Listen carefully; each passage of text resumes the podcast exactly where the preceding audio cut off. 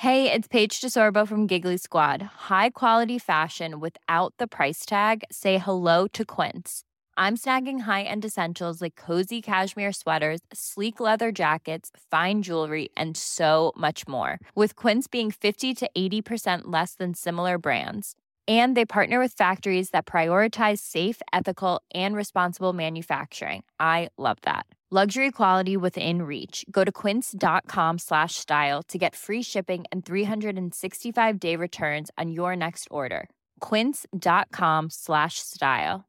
Quality sleep is essential. That's why the Sleep Number Smart Bed is designed for your ever evolving sleep needs. Need a bed that's firmer or softer on either side? Helps you sleep at a comfortable temperature? Sleep Number Smart Beds let you individualize your comfort so you sleep better together. JD Power ranks Sleep Number number 1 in customer satisfaction with mattresses purchased in-store. And now save 40% on the Sleep Number limited edition Smart Bed for a limited time. For JD Power 2023 award information, visit jdpower.com/awards. Only at Sleep Number stores or sleepnumber.com.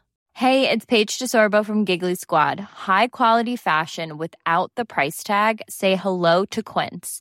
I'm snagging high-end essentials like cozy cashmere sweaters, sleek leather jackets, fine jewelry, and so much more. With Quince being 50 to 80% less than similar brands. And they partner with factories that prioritize safe, ethical, and responsible manufacturing. I love that. Luxury quality within reach. Go to quince.com slash style to get free shipping and 365 day returns on your next order. Quince.com slash style.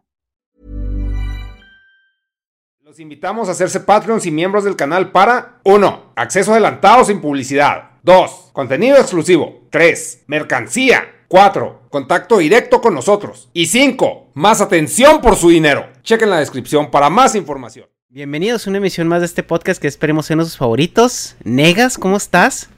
Hola, buenas tardes a todos. Pues bien, aquí. Andas, andas estrenando. Estrena, que sí, sí, no, no, me acordaba, pero sí. estrenando al, al Ataman. Eh, y hay como, va a haber como cierto cambio de personalidad del pinche mono Latamán, o es lo mismo, o los vas a escoger según los temas. Este, no, pues ahorita nomás pues para presumir tenis nuevos, güey. Pero Ah, no bueno. es como que traiga un perfil psicológico diferente ni nada. Lo mismo. y Dharma, Dharma, bienvenido. Gracias, muchas gracias. Pues encantado de estar aquí. Una sesión más y nada, vamos a ver qué, qué cositas contamos hoy. Y pues gente de chat, pues ya, ya vieron qué, qué invitado tenemos, se lo venimos presumiendo desde hace rato, se los venimos anticipando, por fin logramos ya como que una fecha porque anduvo muy ocupado eh, con su festival de cortos que ahorita nos va a contar. Pues ahora sí que Fernando, o alias el feo de la Filmoteca Maldita, bienvenido, muchísimas gracias por estar aquí. Un placer, joder, encantado. De verdad, encantado. Y pues se va a picar la, la plática, ¿eh? Porque pues obviamente eh, traemos así como que el squad para, para renegar y para analizar ciertos temas. Pero antes de eso, eh, platícanos un poquito de, de, de ti, Fernando. Así, preséntate, dinos, eh, porque ahorita tú dices que te, te enfocas más como en el área antropológica para tus videos.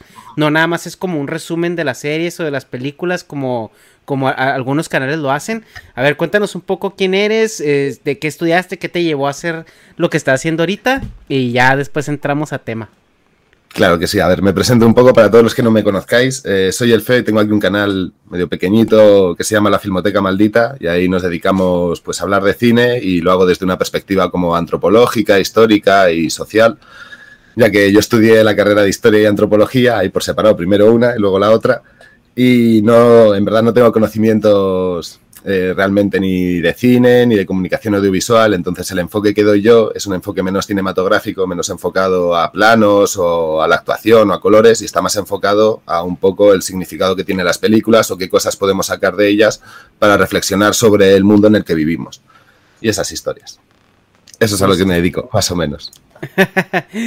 no, excelente. Sí, pues eh, los que están familiarizados con él, pues en el canal de YouTube, pues eh, se encuentran esos resúmenes. Yo los, yo los he visto, claro, y, y sí tienen como ese toquecito que sí, ahorita que ya lo mencionas, sí ya se vuelve obvio, ¿no? O sea, de que sí es cierto, este güey se mete al pedo eh, más como a analizar de, de, dónde viene a lo mejor de manera histórica o como tú comentas en, en el sentido humanista o antropológico.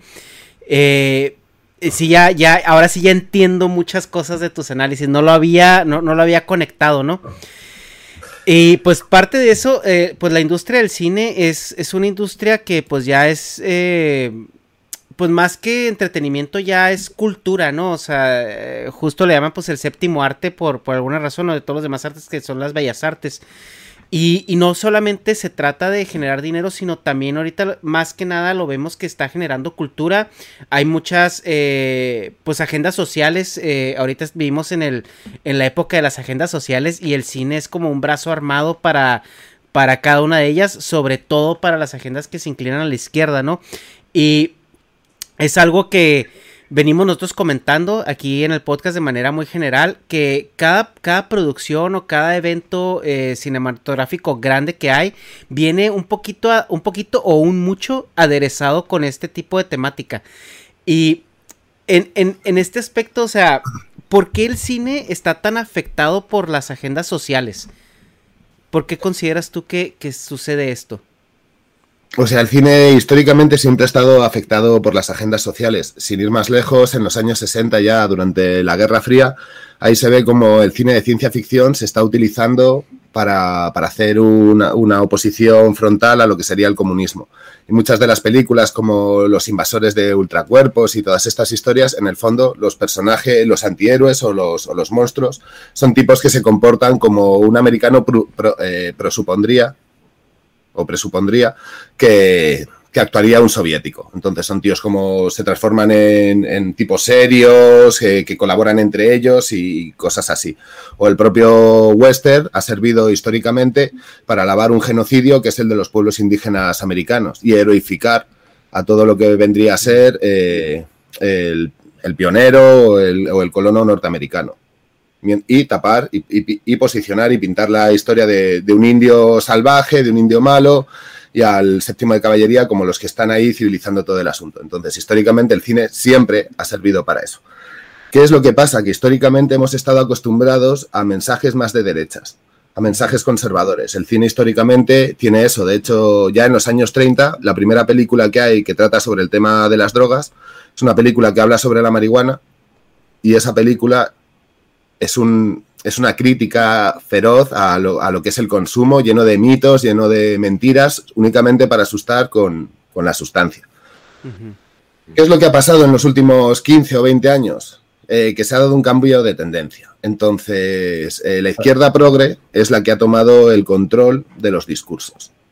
¿Qué es lo que ha pasado? Que mucha gente había interiorizado de una manera natural esos discursos de esa, de esa derecha conservadora como discursos naturales. Entonces, a día de hoy está como friccionando entre eso. ¿Por qué han cambiado las identidades?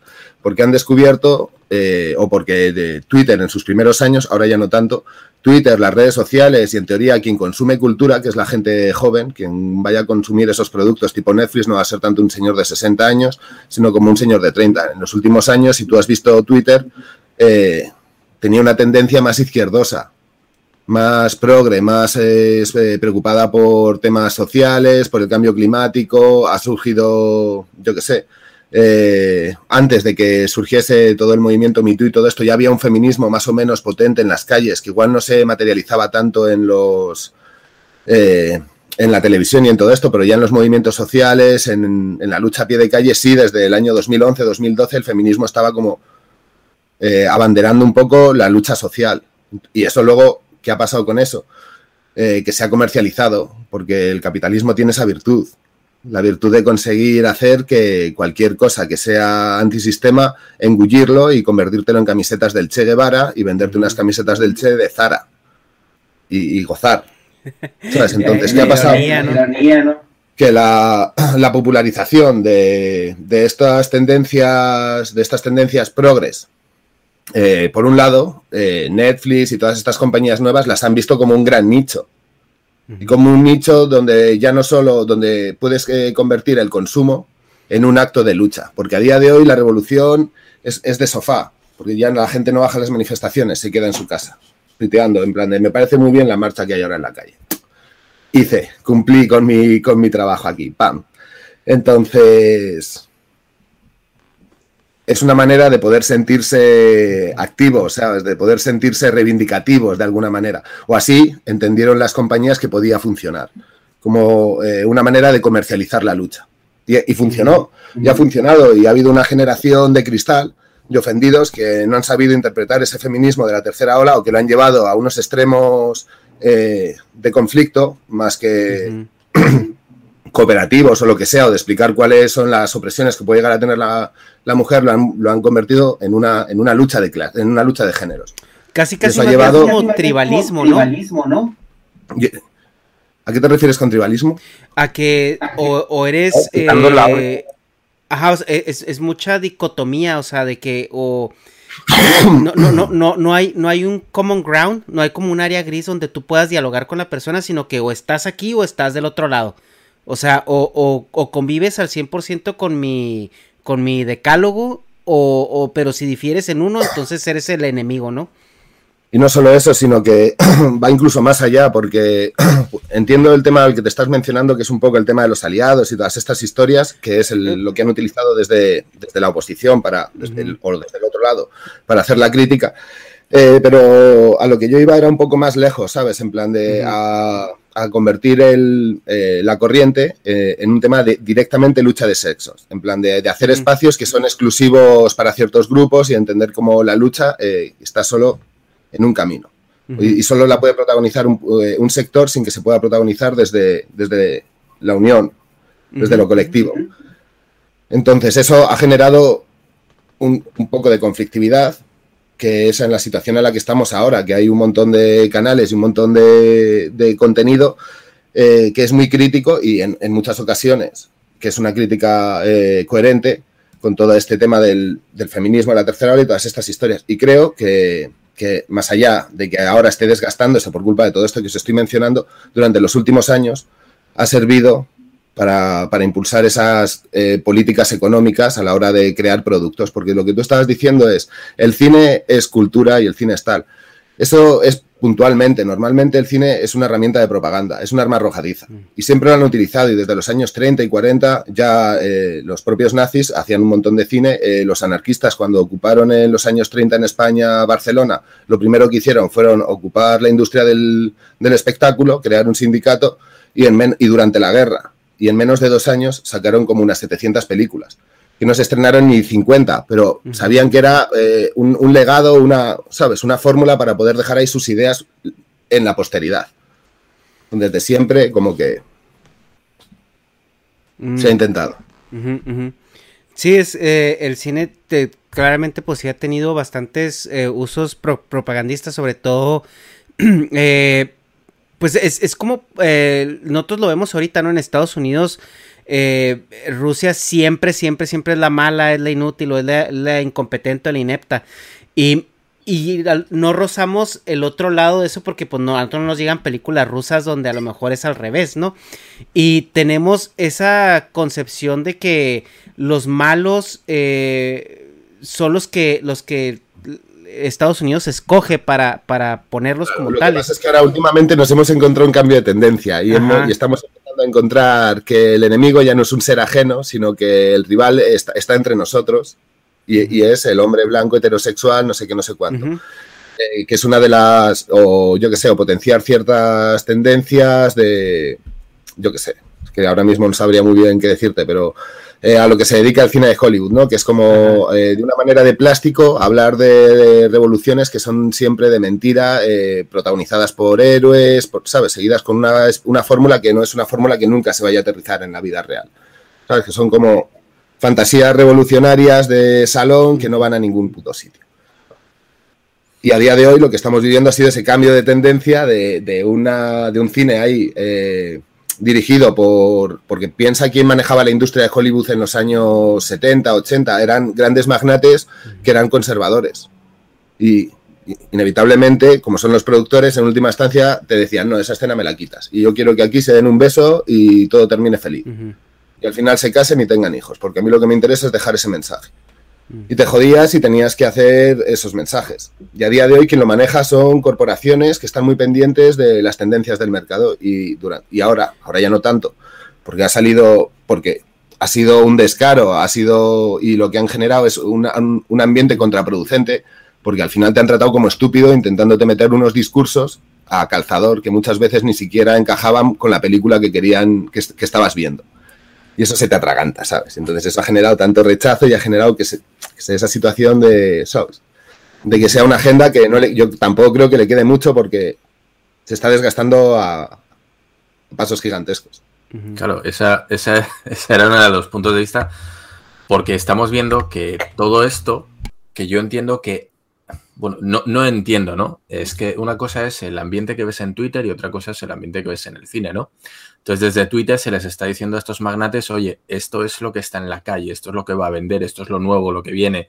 Y nos estamos encontrando que el cine que están haciendo, siguiendo esas tendencias, no hace más que estrellarse una y otra vez en taquilla. Se están pegando unos ostiones de, de campeonato, ¿no?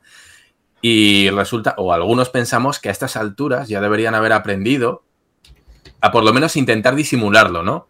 Y resulta que no, que vemos que todavía siguen, ahí no sé si son los ya los últimos coletazos. Tú, pero espera, espera, espera, mira, estoy buscando un dato. ¿Qué me has dicho? Has dicho, has mencionado algo ahora interesante que era sí. el tema este de, de, que pues se hostian en taquilla. Pongamos un ejemplo, Capitana Marvel. Capitana Marvel ha sido una película comprometida porque se encaja dentro de esta teoría de la mujer superhéroe, que en el fondo ni siquiera ¿sabes? Porque lo interesante tal vez de, de hacer un cine diferente es cambiar sí. y destrozar todo el sistema de roles. Pero en el momento en el que, sin más, sustituyes el rol masculino por el, sol, el rol femenino e inter, ¿sabes? Y das la vuelta a los papeles, no estás innovando, ¿sabes? Estás Oye, pero es que ahí está bien pirata ya. porque... Pero mira, pero espera, cierro, cierro esto. Capitana Marvel, presupuesto 152 millones de dólares, recaudación 1.128 millones. ¿Tú crees que la fórmula se ha agotado? Sí, pues hombre. Sí. Pues, es que está, los Ángeles de Charlie, Cazafantasmas, es decir... Sí, es que Cazafantasmas es más un remake, ¿sabes? Es como un, es como un proyecto como Jumanji, que son proyectos que buscan a los treintañeros cuarentones melancólicos, ¿sabes? Claro, pero es que, a ver, eh, tenemos que entender que la película de Capitana Marvel cabalga a lomos del universo Marvel. Es decir... Oye, pero es que también, o sea, sí, sí... Es que es ahí donde más propaganda, ahí es donde más propaganda prueba están metiendo. Muchos viejos. O sea, por ejemplo, Capitana Marvel, oyéndolo de una mujer, o sea, que yo también decía lo mismo que ustedes y sin problemas, porque pues soy, como bien mencionaba su nombre, heterosexual, no blanco, pero hay poquito. Pero le, le gustó y dice, es que no mames, o sea, sí necesitamos una pinche supermana, güey. Y yo, pues es que, pues chance sí, güey. No más que nosotros, como estamos acostumbrados al pinche Superman, como dices, no fue un éxito y pues la fórmula sí está desgastada, pero de todos modos sí hay un, o sea, sí hay como que una necesidad de, bueno, o existió, o le pegó a ella, como no mames, estuvo chido ver que una morra alarma, nomás que pues nosotros, pues sí la vimos como OP, porque nosotros tenemos más antecedente de... No, no, pero no me refiero, no, o sea, yo no tengo ningún problema con eso, a mí me parece que perfectamente que haya roles femeninos que tomen el control y el protagonismo, o sea, a mí eso no me sorprende, ni, ni me parece que esté mal, ni, ni nada por el estilo, sino es más bien eh, la fórmula de superhéroe guapo, eh, consigue una chica simplona con la que se enamora, de repente es eh, superheroína guapa, conoce a un tío simplón que se enamora de ella, eh, juntos salvan el mundo, él es estúpido y comete, sabes, comete equivocaciones, pero que no son tan malas porque al final sirven para que la tipa salve, salve el mundo. Y antes era con los roles cambiados, entonces eso, ahí es donde yo veo esa falta de, de originalidad. Y él, ¿sabes?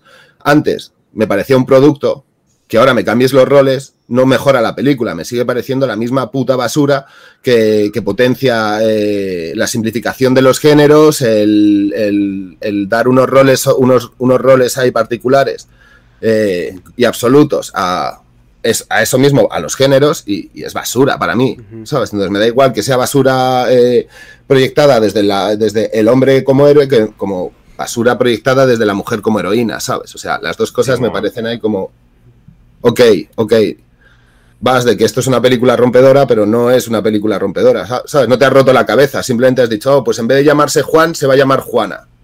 Sí, sí, sí, estoy de acuerdo, pero eso también tiene mucho que ver el mercado al que va dirigido, o sea, dirigido más a niños, o sea, bueno, yo en mi caso aquí me, me proyecto con He-Man, O sea, He-Man era que pues sí, es el güey es la verga y le gana a todos y, y ya. O sea, como dices, o sea, si hay más personajes y la mujer es simplona, o sea, como niño, en un chonen, pues tú eres el pinche centro del mundo y pues quieres que, que la morrita te haga caso porque sí, güey, porque existes. Entonces, chance, pues, o sea, Capitana Marvel, sí, sí es un mal producto y, y como lo consumen más, pues se puede decir, no necesariamente hombres, pero, o sea, pues chance las morras también quieren eso, quieren un güey sumiso que les diga, sí, sí, mi amor, como todos los pinches sims, que es el pinche concepto de moda, porque es más cómodo, güey.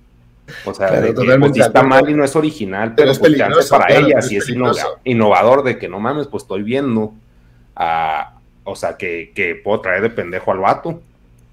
Y pues por eso, o sea, pues no sé, de hecho también el, el pedo del feminismo sí aspira, de las feministas actuales que he conocido, sí aspiran a que el güey sea un pinche sin opinión. O sea, eso les moja bien cabrones, de que sí, vamos a hacer esto, sí, sí, mi amor, sí. Por- pero pues es, no sé si sea una moda o, o un no saber cómo agarrar el pinche barco del poder. Bueno, y, esto, y, y, pues que uno lo vea como algo ridículo. esto me o sea, recuerda, no sé, no sé a quién le oí que hablaba sobre el cambio de, de roles, ¿no? Lo que decías tú, que en vez de innovar lo que hacen es un gender swap, o sea, cambian el, el sexo y ya los roles son los mismos, ¿no? Y decías que parece que para muchas feministas actuales la mujer perfecta es un hombre.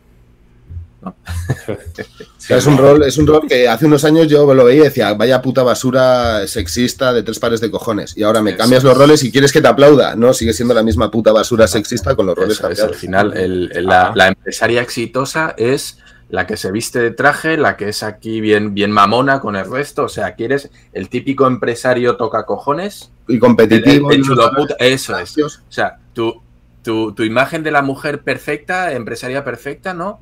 Resulta que es el, eh, eh, lo que hasta ahora era ese, ese empresario. Pues bueno, pues fíjate. En fin.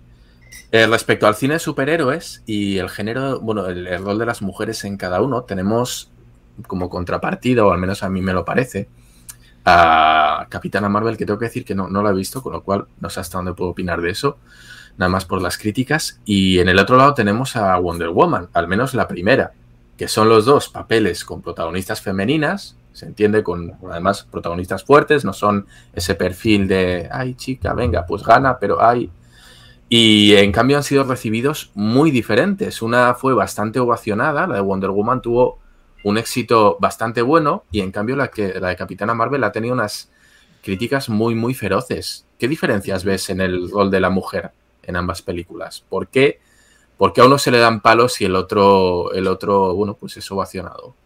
Pues mira, yo solamente fui a ver Capitana Marvel, porque yo no soy muy de cine de superhéroes, yo solamente vi Capitana Marvel y porque la ponían en un festival y era como una sesión continua, iba película tras película y era como la última película de la noche, era la peli estrella, preestreno, no sé qué, como el plato fuerte. Y me quedé a verla solo por eso. Y entiendo que la crítica fuese enfocada porque aquí era bastante obvio el tema de este cambio de roles que era lo que estábamos mencionando. La otra, la de Wonder Woman, no la he visto, entonces no te puedo decir si alguno de vosotros dos la ha visto y tal vez pueda definir un poco más qué es lo que ocurre y por qué una sí y la otra no. Pero yo es que la otra no la he visto, no te puedo decir, ah, no, es que en la otra, eh, yo qué sé. Es que eh, yo creo que la diferencia más grande entre Wonder Woman y Capitana Marvel es las dimensiones que tiene el personaje. O sea, si tú ves Wonder Woman, eh, a mí se me hace un personaje completamente insípido. O sea, es, es un, es un Deus Ex Máquina. Las dos son un Deus Ex Máquina. Wonder Woman tanto como, como Capitana Marvel. Entonces ya está por sentado que, de que pues te van a salvar el mundo, ¿no? Te van a salvar la partida. Ahora la cuestión es cómo, ¿no? O cómo desarrollas tú ese personaje. En el caso de Capitana Marvel, era una morra que estaba así en a, grosso modo estaba como limitada por sus captores que después descubre que la habían captado y que se había puesto ella un límite psicológico y que no por eso no era tan fuerte como podía ser, pero haz de cuenta que se da cuenta y se convierte en Super Saiyajin y ya se acabó la historia, ¿no? O sea, la morra no tiene dimensiones emocionales, o sea, no tiene como que nada, nada le duele, nada le pega, nada, o sea, se da cuenta que le engañaron y empoderada y todo esto ya salva el día.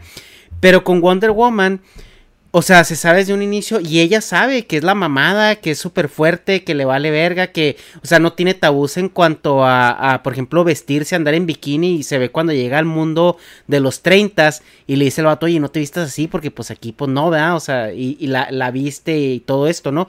Pero la morra empieza a descubrir un pedo emocional, un pedo personal. Entonces, ella, la fragilidad que se, que se explora en el desarrollo del personaje de Wonder Woman no es como de, cómo llegó a ser fuerte, sino cómo llegó a, a, entender sus sentimientos, a entender, a sufrir de esa manera, ¿no? Como un superhéroe puede sufrir y puede, eh, y puede entenderlo de esa manera. O sea, entonces, la dimensión que le das al personaje de Wonder Woman contra la, la, dimensión que no tiene el personaje de Capitana Marvel, es ahí donde yo creo que la crítica se, se decantó más por beneficiar a, a Wonder Woman en ese aspecto.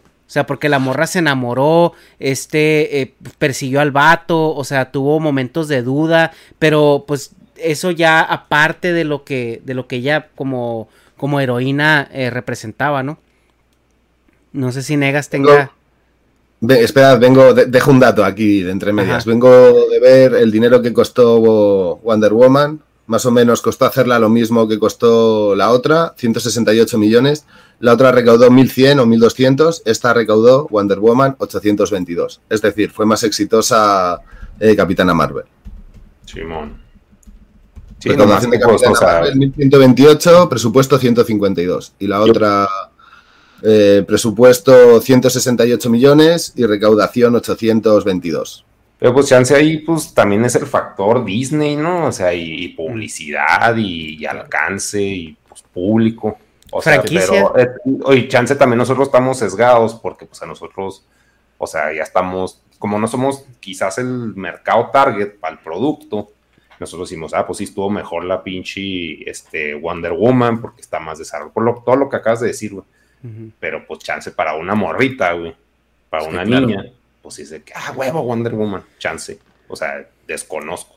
Es que hay que tener en cuenta que, que la de Capitana Marvel venía en el tren del hype de los Vengadores, o sea, de todo el universo Marvel que se habían estado trabajando 10 años, esta película llega al final de todo ese trayecto, ¿no? Entonces, claro, no, es lo te mismo. La, te la venden como, como el puente a entender la última película, ¿no?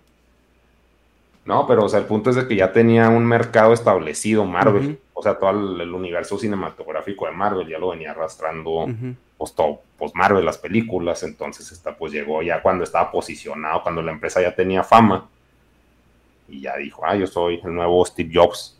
Yo creo, yo creo que este tipo de críticas tienen que ver, o en parte al menos, con una sensación que, veo en estas películas, y es que a mí me, me, molesta personalmente porque creo que va en detrimento del personaje protagonista femenino. Y es que parece que hay una tendencia hoy en día a que para que una mujer se vea, se vea fuerte, se vea inteligente, se vea superior que otros hombres, tienden a meter a los hombres que aparecen en esa película con ella, son todos o idiotas, o lelos, o son súper malos, o son, son muy maniqueos. Y al final lo que hacen es, la, la chica queda como súper inteligente y súper poderosa, pero por, por comparación, ¿no? Porque le ponen al lado a gente que es mediocre y así destaca más. Sí. A mí me da mucha pena eso. Primero porque la sensación que das al público masculino es que, mira, todos los hombres que salen aquí son tontos y estúpidos y no valen para nada. Con lo cual, bueno, pues llamar al 50% de tu, de tu audiencia idiota a la cara, pues no vende muy bien. Y segundo, porque, tío, si quieres empoderar a una mujer, si quieres que la mujer se vea bien, que se vea fuerte, que se vea todo lo que tú quieras, ¿por qué no pones como contraste a otros hombres que sean válidos, que sean inteligentes, que sean fuertes y que ella sea capaz de sobresalir, además, frente a esos, ¿no? Yo ahí veo el problema. Es que, pues claro, si, tú, si tú lo pones con una panda de inútiles, ¿cómo no va a sobresalir? Eso no lo hace buena. Eso lo hace, claro, lo hace de, no sé, estándar. Lo que pasa es que los otros son tontos del culo. Ponlo con gente que tú digas, hostia, estos tipos o estas chicas son buenas. Y esta es todavía más. O sea, le estás dando un plus, ¿no? Aquí tenemos personajes, siempre se dicen, es que no había personajes femeninos fuertes en el cine y siempre ponemos los mismos ejemplos, pero es verdad. Tenemos en Terminator el papel de Sarah Connor. Tenemos en la saga de Aliens el papel de Ellen Ripley. O sea, son personajes súper potentes, súper carismáticos y que encima están rodeados de, joder, del puto T, T1000 o el T800 o lo tienes al lado de los marines espaciales y la tía les no tiene nada que toserle, o sea, no les tose nadie. Ellas destacan sobre un grupo de élite, sobre un super soldado, sobre un tal, y eso hace que el personaje sea interesante. Claro, porque no son propaganda y no se diseñaron, no se diseñaron con la idea de, subrayar una, una, idea política, una idea, ¿sabes? Una idea de moda sino que sin más, cuando se construyó el personaje se construyó como cuando se construye el padrino, en plan de pensando en una personalidad, en un ser complejo, y eso, y al construirse desde lo que tú dices, desde un ser complejo, toma forma, toma forma, tiene identidad y, entonces sí, se transforma eh, en un personaje que, se permanece a lo largo del tiempo, ¿sabes? Que no caduca. Sí, justo el, ejemplo de Sarah O'Connor que, que menciona Dharma, ahí lo tenía el, en la punta de la lengua también. Porque para mí es como el ejemplo perfecto de un personaje fuerte, eh, protagonista de mujer con un desarrollo, ¿no? Porque al final de cuentas, cuando empieza la, película es una, es una mujer común y corriente, ¿no? De la época.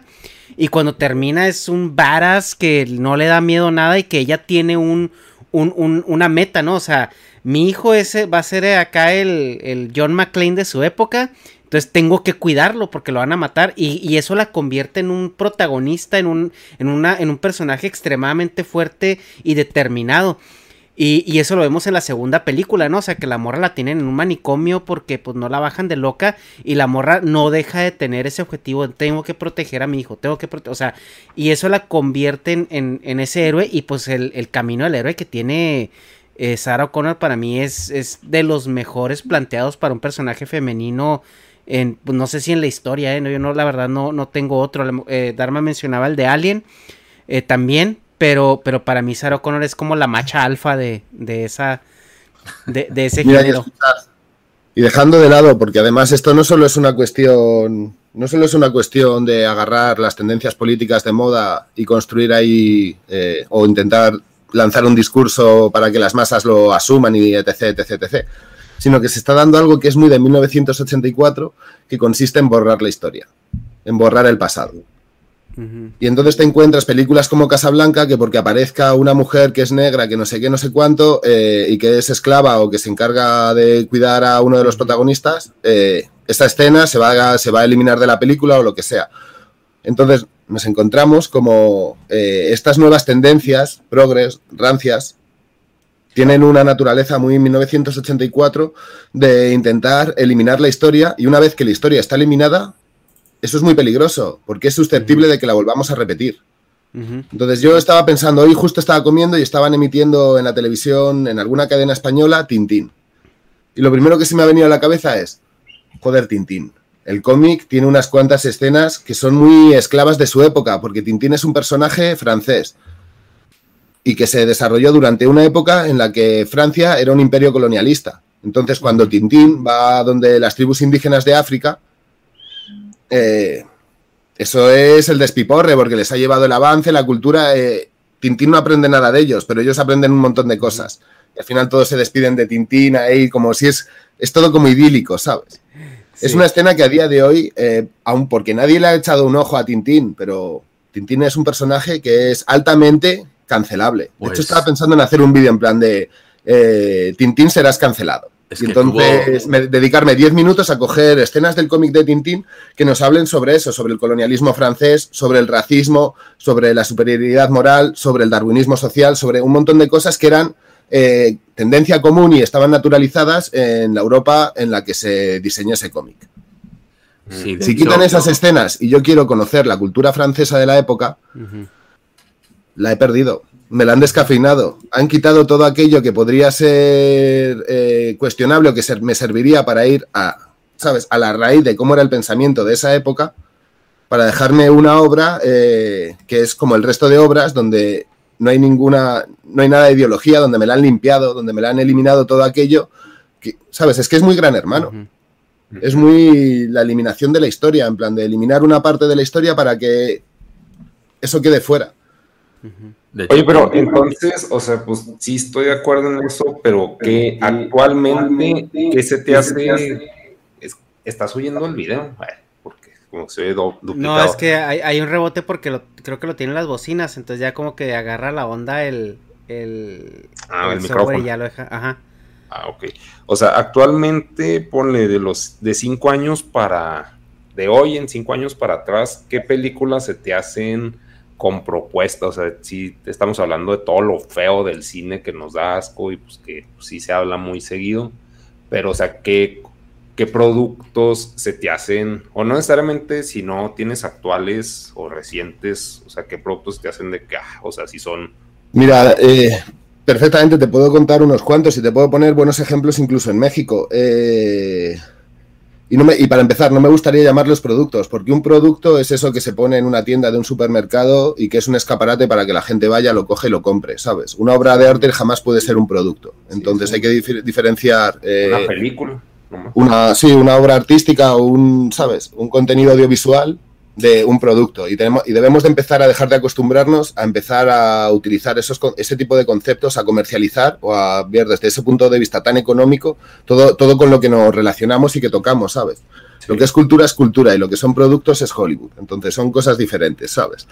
Eh, y, me, y me apetecía que era como importante puntualizarlo. Luego, por ejemplo, Ya no estoy aquí es una propuesta bastante interesante. Sí. Es una película Bueno. mexicana y que, y que justamente lo que hace es eh, visibilizar una cultura minoritaria que además está extinta y es una cultura urbana. Y eso es muy interesante porque es una cultura urbana que solo estuvo viva 10, 15, o ahora se está recuperando a través de la película Ya no estoy aquí, pero que es una cultura urbana que estaba extinta y que a través del cine se ha recuperado algo que si no probablemente hubiese quedado eh, olvidado, como tantas otras cosas que hemos vivido en nuestro, en, ¿sabes? En nuestra Sí. experiencia vital, que han sido eso, cosas puntuales de 5 o 10 años y que entonces experimentar desde ese tipo de cine, desde un cine que busca eh, presentar culturas o presentar eh, historias que no son las historias cliché, sino que son historias complejas, parece que es un buen camino, es un camino interesante en el cine y se puede hacer desde muchos lados. O si no, otra película, una película española, que también me parece una gran película, El Hoyo. El Hoyo es una película que sirve un montón para reflexionar sobre temas políticos desde un punto de vista de la raíz del tema político, en plan de que, eh, cómo en una situación de estrés, eh, ¿qué nos queda? La competencia, la solidaridad, enfrentarnos entre nosotros, cómo, ¿qué implica estar sumidos en un sistema vertical? Que es en lo que están ellos. Va a implicar que haya una competitividad eh, ferocísima, no, no sé qué. Entonces son películas que te ayudan a darle unas vueltas a, a este mundo. Ujú. Ok. Sí, pues sí. En, Las dos. en tu lectura, Hollywood, y me gustó esa, esa diferenciación que hiciste sobre el producto y pues lo que vendría siendo una obra de arte. Eh, Hollywood ahorita, ¿ves que hay eh, propuestas como estas o está completamente dedicado a entregar productos comerciales? Solo hay que ver un ojo, o sea, eh, el escaparate de Hollywood al mundo son los Oscars. Ahí, es donde se, ahí es donde se va a ver la línea ideológica. De hecho, para entender esta, ese cambio de tendencia, There's never been a faster or easier way to start your weight loss journey than with PlushCare. PlushCare accepts most insurance plans and gives you online access to board-certified physicians who can prescribe FDA-approved weight loss medications like Wigovi and Zepbound for those who qualify. Take charge of your health and speak with a board-certified physician about a weight loss plan that's right for you. Get started today at plushcare.com slash weight loss. That's plushcare.com slash weight loss. plushcare.com slash weight loss. A lot can happen in three years, like a chatbot may be your new best friend. But what won't change? Needing health insurance. United Healthcare Tri Term Medical Plans, underwritten by Golden Rule Insurance Company, offer flexible, budget friendly coverage that lasts nearly three years in some states. Learn more at uh1.com. que hablábamos antes, ese cambio hacia lo progre tal, lo hemos visto en Hollywood, cuando hace unos cuantos años Marlon Brando salía a criticar las conductas de los magnates de, los, de Hollywood y todas estas historias y a promocionar la cultura indoamericana, a, día de hoy, que, eso era como un acto revolucionario, a día de hoy que la propia industria ha cambiado para, en vez de ofrecerte productos que el American, el American Way of Life ahí feliz, que tiene sus más y sus menos, pero que en el fondo mola mucho, como American Beauty y estas historias, que sí hay conflictos personales, pero mira cómo son las casas de American Beauty. Tú ves la película y dices, joder, vale, sí, yo quiero vivir ahí. O sea, me molaría tener 40 años y tener una familia, eh, una hija, eh, ¿sabes? que, que está bien nutrida, un chico que, va al- que también va al colegio con la otra y que todo está en orden, y unos vecinos que, ¿sabes? Que no, no pegan gritos. Y todos tenemos casa con jardín. No está, no está tan mal, ¿sabes? Vale, sí, el tío se aburre de su vida porque está en la crisis de los 40, lo que quieras, pero a- al cine que se está presentando ahora, como la que ganó el último año, que no recuerdo ahora el título, no sé si era, eh, ¿cómo era? Eh, Ay, la que ganó el año. Es que ya na- nadie vio los Oscars este año. Güey. Es que, por bueno, pero hay una que iba sobre que iba sobre una tipa que estaba trabajando en la fábrica de Amazon y era y no sé si tenía cáncer, era trans y tenía un montón de problemas y vivía en una caravana y no sé qué, no sé cuánto. ¿Ves? Ha- se ha transformado el cine. No el cine que quiere, que quiere eso. El cine que quiere hacer, que quiere eh, presentar Hollywood al mundo, es un cine que tiene ese toque de, ¿sabes? Oye, pero ahí los, los Oscars, a mí lo que se me hace chido son los premios que nadie, o sea, los que no son los principales, porque, por ejemplo, con Mad Max, o sea, lo que ganó un chorro de Oscars, pero técnicos, y también el sonido del, del metal, que fue una que ganó, pues, Oscars, o sea, pues, no, no sé si ganó a Mejor Película, ni me acuerdo, pero, o sea, el sonido del metal se me hace pues, como que no trae agenda, y pues si cae, creo, en categoría Hollywood, igual Mad Max, bueno, Mad Max por, eje- por efectos, pero, o sea, como que los Oscars que no son los principales, los mainstream, los, los, los finales de que a mejor este, este protagonista femenino, masculino y mejor película, creo que, o sea, si hay propuesta y cotorreo chido, no sé. Yo pienso que todo eso son cosas que se mueven en casa, ¿sabes? O sea, Mm. probablemente Mad Max no fuese la que tuviese los mejores efectos especiales de toda la industria, pero sí que tiene los mejores contactos para que le den el premio. Mm. Y al final que esos premios suelen ser escaparates para cosas, ¿sabes? Todo, del, del primero al último, ahí hay todo un negociazo. Sea como, ¿sabes? Sea como fuere, pues pienso que... Pero ¿no te gustó Mad Max? Por un lado, la pregunta, la pregunta, espera, ahora te dejo. La pregunta era un poco el si creo que en Hollywood vas a- va a haber un cine o hay un hay propuestas alternativas. Eh, creo que desde la industria mayoritaria lo que sí que te, lo que te vas a seguir encontrando es productos trampa. ¿Sabes? Productos que igual es fácil que te hagan un remake de Ya no estoy aquí, pero tranquilo, que ese remake de Ya no estoy aquí le quitará toda esa carga cultural, toda esa carga identitaria para convertirlo en un productillo y poder vender un montón de camisetas y que los chavales se corten el pelo a lo muy cano. Pero- ¿Me explico? No, y, sí, y tal pero- vez sí en el underground, tal vez sí en el, under- en el cine norteamericano underground han salido cosas. De hecho, hay hasta subgéneros que no son muy famosos, pero que están ahí. Y de hecho hay autores como Kevin Smith, que seguro que os suena eh, Clerks. Sí. Clerks es una película que da el punto de partida a un subgénero que se llama el mumblecore, que es un tipo de cine independiente norteamericano donde no pasan muchas cosas y todo el rato están hablando y es- son como muchos ejercicios filosóficos. Clerks es una película que marca ese punto de partida y vosotros si la habéis visto, en verdad Clerks no es una peli que tenga mucha acción, la única acción que hay es que se suben a una azotea a jugarse un partido de hockey, pero el resto del rato están metidos en una, en una tienda charlando. Sí. Entonces surge un cine que tiene esa naturaleza. De hecho, ha ido transformándose. Ahora, a día de hoy, lo que más pega dentro del Mumblecore es el Mumblegore, que seguro que os suena alguna película, una película que va sobre una secta. Ah, no me acuerdo ahora el título, mierda. Eh, ¿Cómo es? Eh, Déjame salir, ¿puede ser? La del chico negro. No, no, esta, no, eh, no, Ah, porque esa es Eh, Oscars, güey. Esa no. Una que es un. Que, es- eh, que en verdad está basada en hechos, eh, como en hechos reales, que es a- como a plena luz del día y. Ah, mierda. Joder. Ah, no recuerdo el nombre, mierda. Es eh, ¿La de reciente. Midsommar? Sí, es reciente. Midsommar. Voy a buscarla. Midsommar, eso es. Ah, vale. Midsommar, exacto. Pero pues eso sí es Hollywood, ¿no? ¿O no? Es la, eso más que eso es eh, el Mumblecore, o sea, el Mumblegore eh, cruzando la línea como ahora mismo, como James Gunn, es un tío que viene de la troma. Y su cine a día de hoy aún mantiene, por lo que me han comentado de los que han visto la película, yo aún no la he visto, pero eh, sus escenas de acción mantienen el tono cómico que tiene el Vengador Tóxico más que ese tono serio que habitualmente suelen tener las películas de superhéroes. Entonces, ¿qué está pasando? Que al igual que en los años, eh, los, años 50 y los años 60 en Hollywood fueron años que funcionaron bien, pero que estaban repitiendo una fórmula, que era la fórmula de la rubia pechugona, o la fórmula del musical, o la fórmula del western.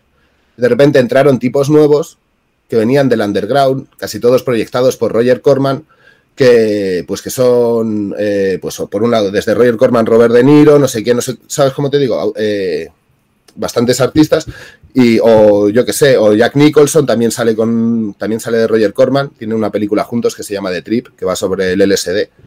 Y a la vez que están surgiendo eso, surgen otros autores que tratan el tema de la extrema violencia, como Peckinpah. Entonces, al, Hollywood, al, el Hollywood histórico, ese Hollywood clásico, empieza a quedar, eh, a quedar ensuciado o quedar infravalorado por esas películas que tienen una. Se huelen más reales, se huelen menos de plástico que las pelis de rubias pechugonas, que las pelis de los western. De repente Peckinpah te saque a un western como Grupo Salvaje, me parece que se titula eh, que es mucho más violento, que es, ¿sabes? Que rompe un poco con todos los estereotipos del héroe, no sé qué.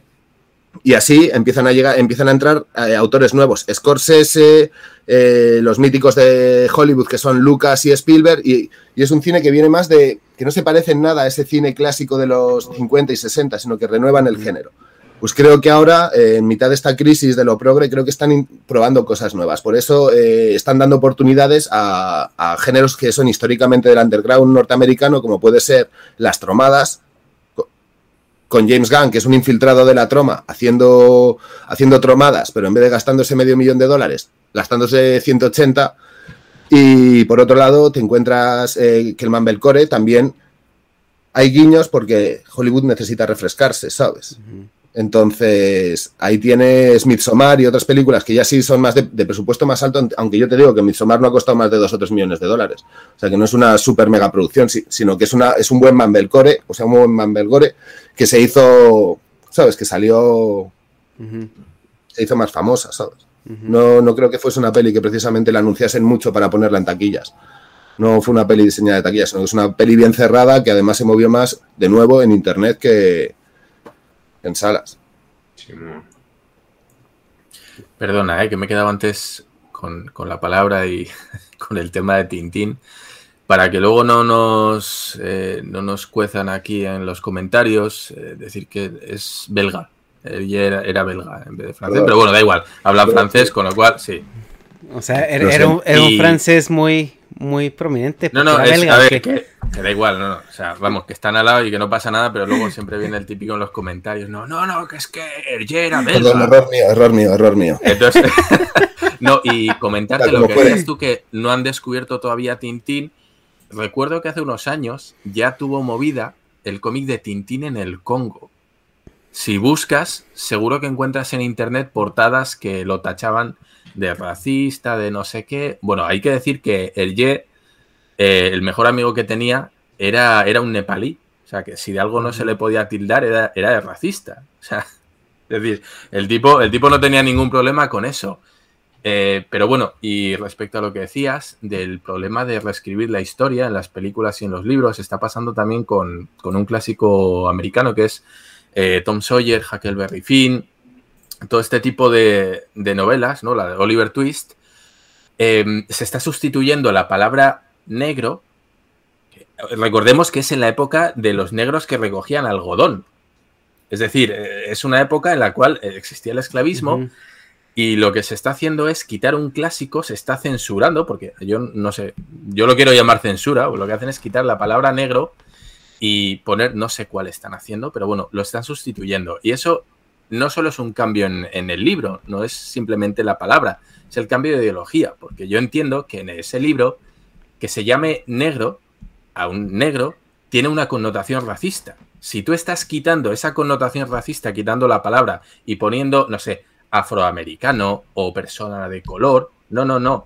Si el tipo que le está llamando a su esclavo, que en el libro es el esclavo, le está llamando negro, le está llamando negro con todo el racismo del mundo y si tú eliminas eso, estás eliminando un odio histórico y estás claro. la historia y estás haciendo que los chavales vean las cosas eh, de una manera más compleja, porque nosotros igual pues conocemos esa realidad, pero los que tienen 15 años menos y ya solo se vayan a comer la versión reeditada, van a tener muchos problemas para entender la historia y, probablemente reconceptualicen cosas de una manera diferente. Y, tal vez digan, joder, pues el, el, ¿cómo se llama este? el algodonero El dueño algodonero no es tan mal tipo porque les llama afroamericanos y les cuida con respeto y les trata bien. ¿Qué problema Ajá. hay con este? Este tipo es bien.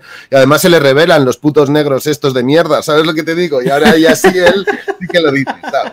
Entonces sí, Sí, hay que, hay que Entonces tener ella mucho... sí que dice, y entonces acabas de transformar la historia y con toda tu buena idea progre, ¿sabes? De, de vi- de ser paternalista y de intentar vigilar el lenguaje, lo que has conseguido es transformar la historia, darle la vuelta a la tortilla y que de repente se genere un rechazo porque no entiendas muy bien por qué los acontecimientos históricos han transcurrido como han transcurrido.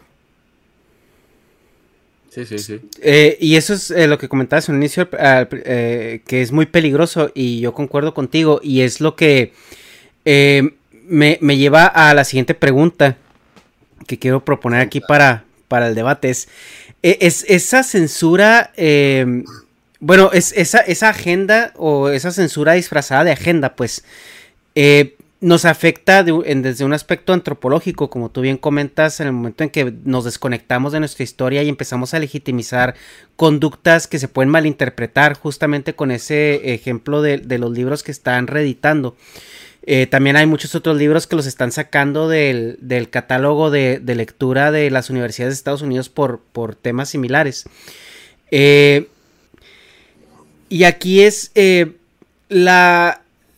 ¿A dónde... eh, ¿Cuál es la manera responsable de manejar esta, es- es- esta evolución social? Porque estamos de acuerdo que vivimos en otro contexto social al de los 40, hay cosas que ahorita ya las, las maduramos y, las pasamos y ya nos entendimos que no son correctas eh, y la- la- las hemos modificado, pero qué tanto en retrospectiva tiene que actuar y también qué tanto esta inclusión tiene que ser mostrada como de manera más orgánica en las cosas que estamos creando como el cine, la televisión o los libros y de qué otra manera ya no la meten con esa intención de incomodar, así de, de, de decirles vamos a meter esto por aquí para que genere discusión, para que genere hype y, y cuál es la, la forma donde se, se tendría que hacer responsablemente. Mira, es que aquí hay un discurso muy inteligente y que también tiene que ver bastante con 1984, que ahí dicen, si a la paz la llamamos guerra y a la guerra la llamamos guerra, o sea, a, la- a la- a todo lo llamamos paz, a la guerra y a la paz la llamamos paz, la gente llegará a un momento en el que no distinga qué es paz, qué es guerra, porque las dos cosas significan lo mismo. Entonces, creo que han utilizado una cosa muy inteligente que es el discurso inclusivo para ser excluyentes. Lo que pasa que no están excluyendo los grupos históricamente excluidos, sino que están excluyendo otros grupos. Pero sea como fuere, están utilizando eh, un, des- un discurso y, unos, y unas fórmulas que sirven para justamente hacer que, ¿sabes? Que al- parte de la sociedad quede excluida. Da igual que sea una que sea bajo el lema de la bandera de la igualdad, de la bandera de la protección de las minorías o lo que fuese. Son excluyentes. No, sí, lo de- lo ¿Cómo de- deberíamos, ¿Cómo deberíamos afrontar el pasado? Como lo que es, pasado. Y el pasado nos tiene que servir para aprender. Y para, y para, mirar, para mirar lo que ocurrió, para evaluarlo y analizarlo y conocerlo bien. Y evitar caer en tentaciones y evitar repetir acontecimientos que han sido desafortunados porque el ser humano a veces tiende a hacer gilipolleces. Entonces, es bueno saber qué ha pasado antes. ¿Cómo se debería de afrontar al pasado? Pues como el resto de cosas para el ser humano que vivimos en el siglo XXI y que es un ser y que es un individuo que tiene mucho más acceso cultural y a muchas otras cosas que hace 100 o 200 años. Se le tiene que tratar con más madurez.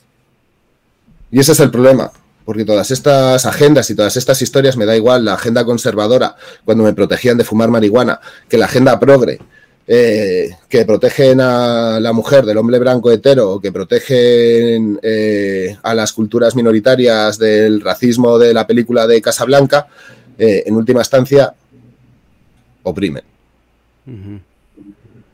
Oprimen y punto. Mm. Entonces, la mejor manera es eso, tratarnos con madurez, tratarnos de una manera inteligente, como lo que somos, seres sofisticados que tienen acceso a un montón de vías de comunicación y que debemos de, de entender todo lo que los datos que nos lleguen siempre desde un espíritu crítico, con un matiz siempre eh, desde la distancia y desde la desconfianza y no tragarnos todo lo que nos entra a pies juntillas y eso es lo que tal vez deberían potenciar los, eh, todas estas nuevas agendas. Pero ¿qué ocurre si tú potencias el espíritu crítico, el pensamiento eh, racional y el darle un par de vueltas a todo? Pues que tal vez puede que un día empieces a reflexionar cosas como que quien está diseñando esas agendas no me gustan y no quiero que me desarrolle ninguna. Es como, em, yo creo que lo que insulta más o lo que molesta más es la condescendencia, ¿no? Que, que, que te quieran, o sea, que subestimen tu inteligencia y que en igual de explicarte el contexto y por qué, por qué las cosas se cambian, ¿no? O, la, o eh, cambia la perspectiva en la que las hacen, simplemente ella te dice, no, no, no, mijo, es que estás mal, déjame te explico cómo es y te ajá y, te corten y te rediten y, y llegue un punto donde ya pierdas todo el contexto también y lo veas como algo opresivo como tengo que hacer esto. Que es lo que por ejemplo dice Jordan Peterson que hay muchos hombres blancos heterosexuales ahorita y es un problema que no saben cómo ejercer de manera eh, adecuada su masculinidad porque está tan satanizada está tan eh, eh, oprimida por estas agendas sobre todo en eh, estamos hablando de, de, de, este, de esta corte generacional de, de los 16 eh, a los, a los 25, 30 años, donde se están encontrando con pared, o sea, donde tener rasgos masculinos, donde ser un hombre hetero, blanco, este es un es, es, algo casi hasta alienado por la por las agendas. Claro, y ¿sabéis qué, cuál es la conclusión de todo esto? Mira, yo vengo de otra generación distinta de la generación de ahora, me parece que Dharma también es más mayor, que por lo menos tendrás ya 30, 35. Sí, eh, ¿qué es lo que, ¿Qué es lo que ha ocurrido? Pues que esas generaciones entre 15 y 25 años que se han encontrado ante esa situación de rechazo social y de ser apaleados sin saber por qué, solamente por su condición sexual, han conseguido que las nuevas generaciones, que históricamente siempre las nuevas generaciones han sido bastante revolucionarias, eh, bastante, eh, yo qué sé, revoltosas, por así decirlo, han conseguido que sean de derechas.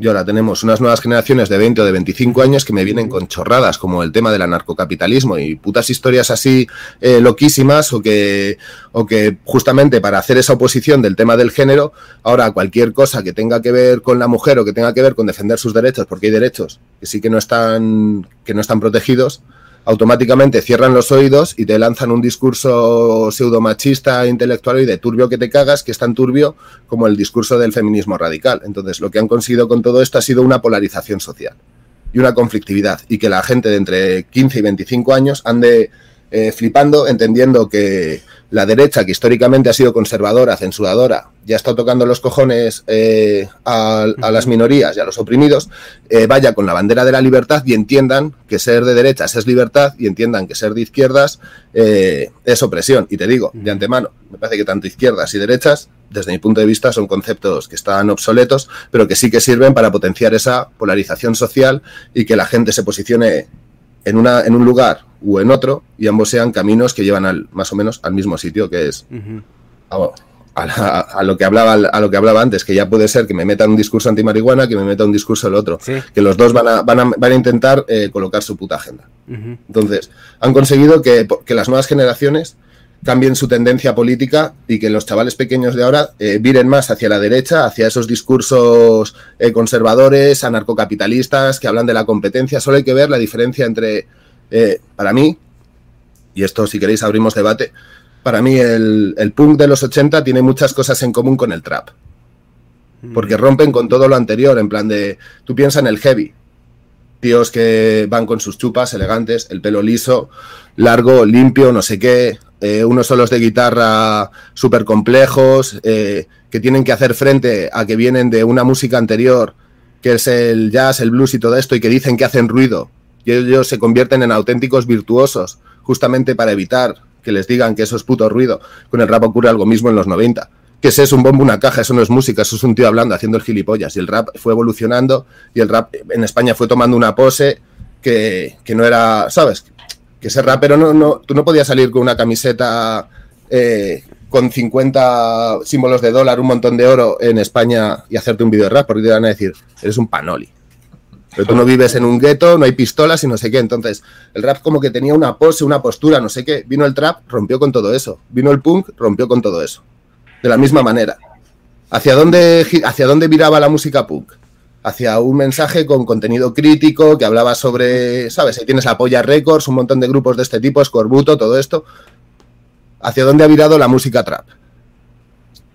Pues ni idea. Ahí sí te fallo, no estoy tan. Dame dinero, eh, tengo mil bichis, eh, soy el puto amo, no sé qué, no sé cuánto. Entonces, la música underground, ¿sabes? La música eh, que rompe con los principios del anterior, que está. El mensaje que se está dando a día de hoy es un mensaje Pues de es que asumir todo cómo es es el hasta que se sistema y lo quiero- comercializa. y lo quiero para adelante. No, no, no. O sea, el trap nació en eso. El trap eh, significa música de trap y desde un primer momento tú ves los primeros videoclips de trap y ya están ahí con el blin blin, la pasta, los lambos y todo el chiringuito. ¿Sabes? Porque pues Pero- también el punk eh, pasó por esas fases, ¿no, negas? Pues no sé. No, pues no me puedo meter Es que tan, tan profundo. Yo creo que el, pero- el o sea- que entra en los billetes ya es el punk californiano, este punk rock playero, tipo. Claro, pero estamos hablando de los 41, 90. Blink Offspring, 182. Blink eso 182 es un 41, pero ya estamos en los 90. Eso ya es eh, lo que hablábamos antes, el hacer plástico de un género que tenía una ideología, no sé qué, y entonces eh, ven que Novs en Inglaterra lo está partiendo desde Estados Unidos y dijeron, tú, hagamos nuestro Novs. No, Nov ok, X, claro. Pero bueno, es lo mismo Sí, que, bueno. yo que sé, coges. Pues coges Black Sabbath y coges Poison. O sea, no tiene nada que ver el, el estilo musical de uno cuando empiezan, que es un, un- un sonido de garaje, pues con los distorsionadores a tope, a lo que tú dices, ¿no? Que al final tienes a Ingrid Malmsteen haciendo unos solos que ni Paganini con el violín, ¿no? Entonces, claro. pues, Sí, es inalcanzable, güey. O sea, pues Oye, para pero, o sea, un como fuera el chavalo, tema güey. es el mensaje, ¿no? Como, como las músicas que vienen rompiendo con los valores anteriores, mm, eh, como unas llevaban un mensaje, tipo el mensaje que llevaba eso, la Polla Record y todos estos grupos así punquetas, al mensaje que lleva ahora, eh, yo qué sé, eh, Pin Flaco o Zetangana o el trapero de turno que sea, que son mensajes mucho más, eh, hola chicos, estoy aquí, he venido a por la pasta, me suda la polla todo, chao, buenas tardes. Eh, y de paso me acuesto con, otra, con las cuatro tipas estas que tengo aquí haciendo, haciéndome bailecitos a la vez.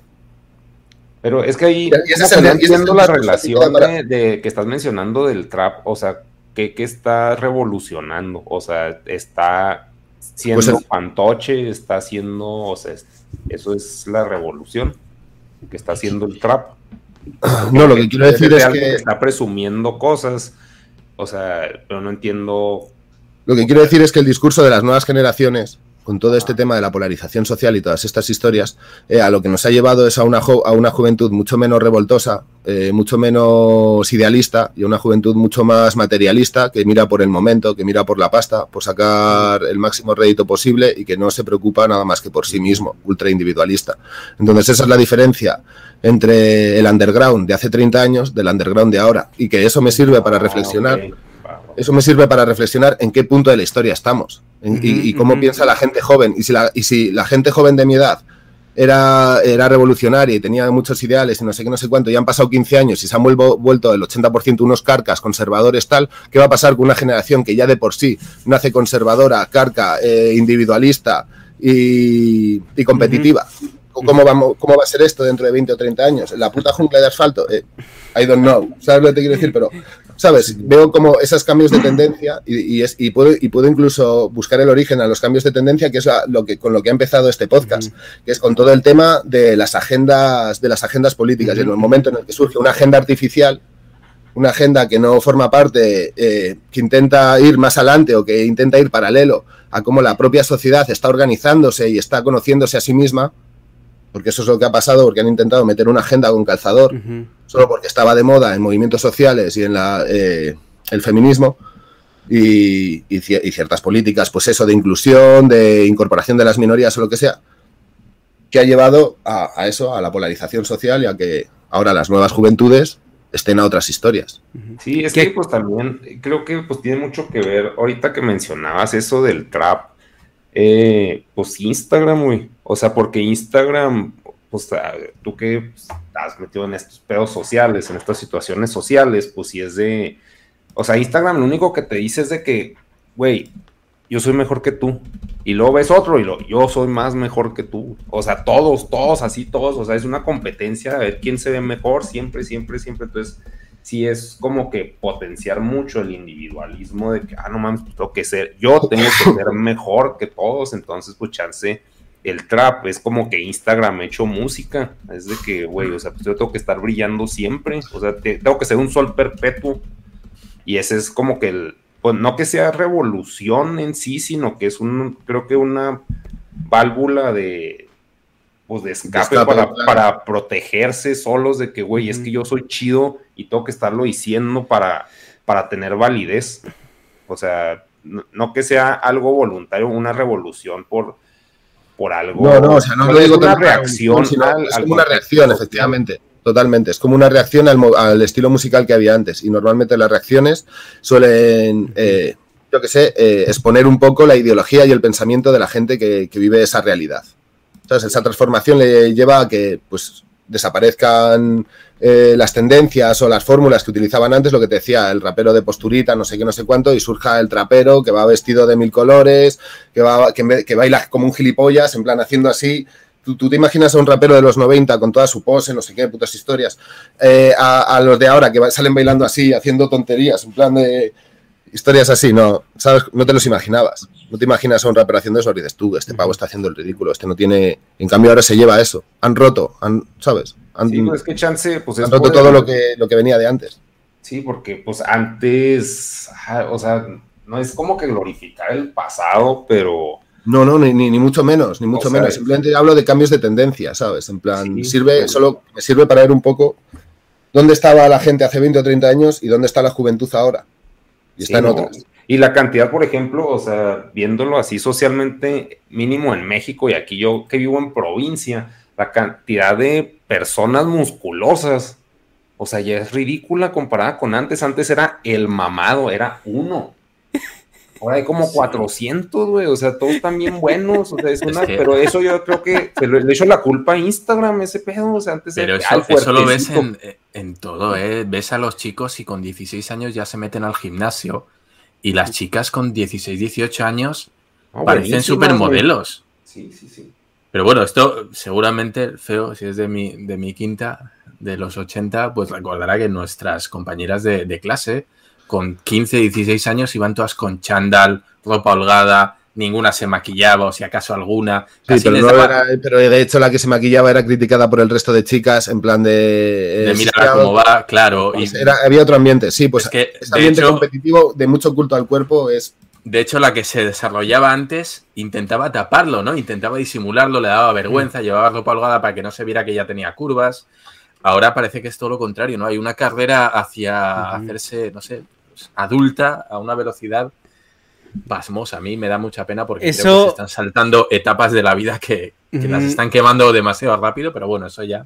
Sí, justo, mira, por ejemplo, yo, yo vivo en California. Tengo ya 10 años viviendo aquí. Pues eh, eh, primero viví 3 años en Silicon Valley.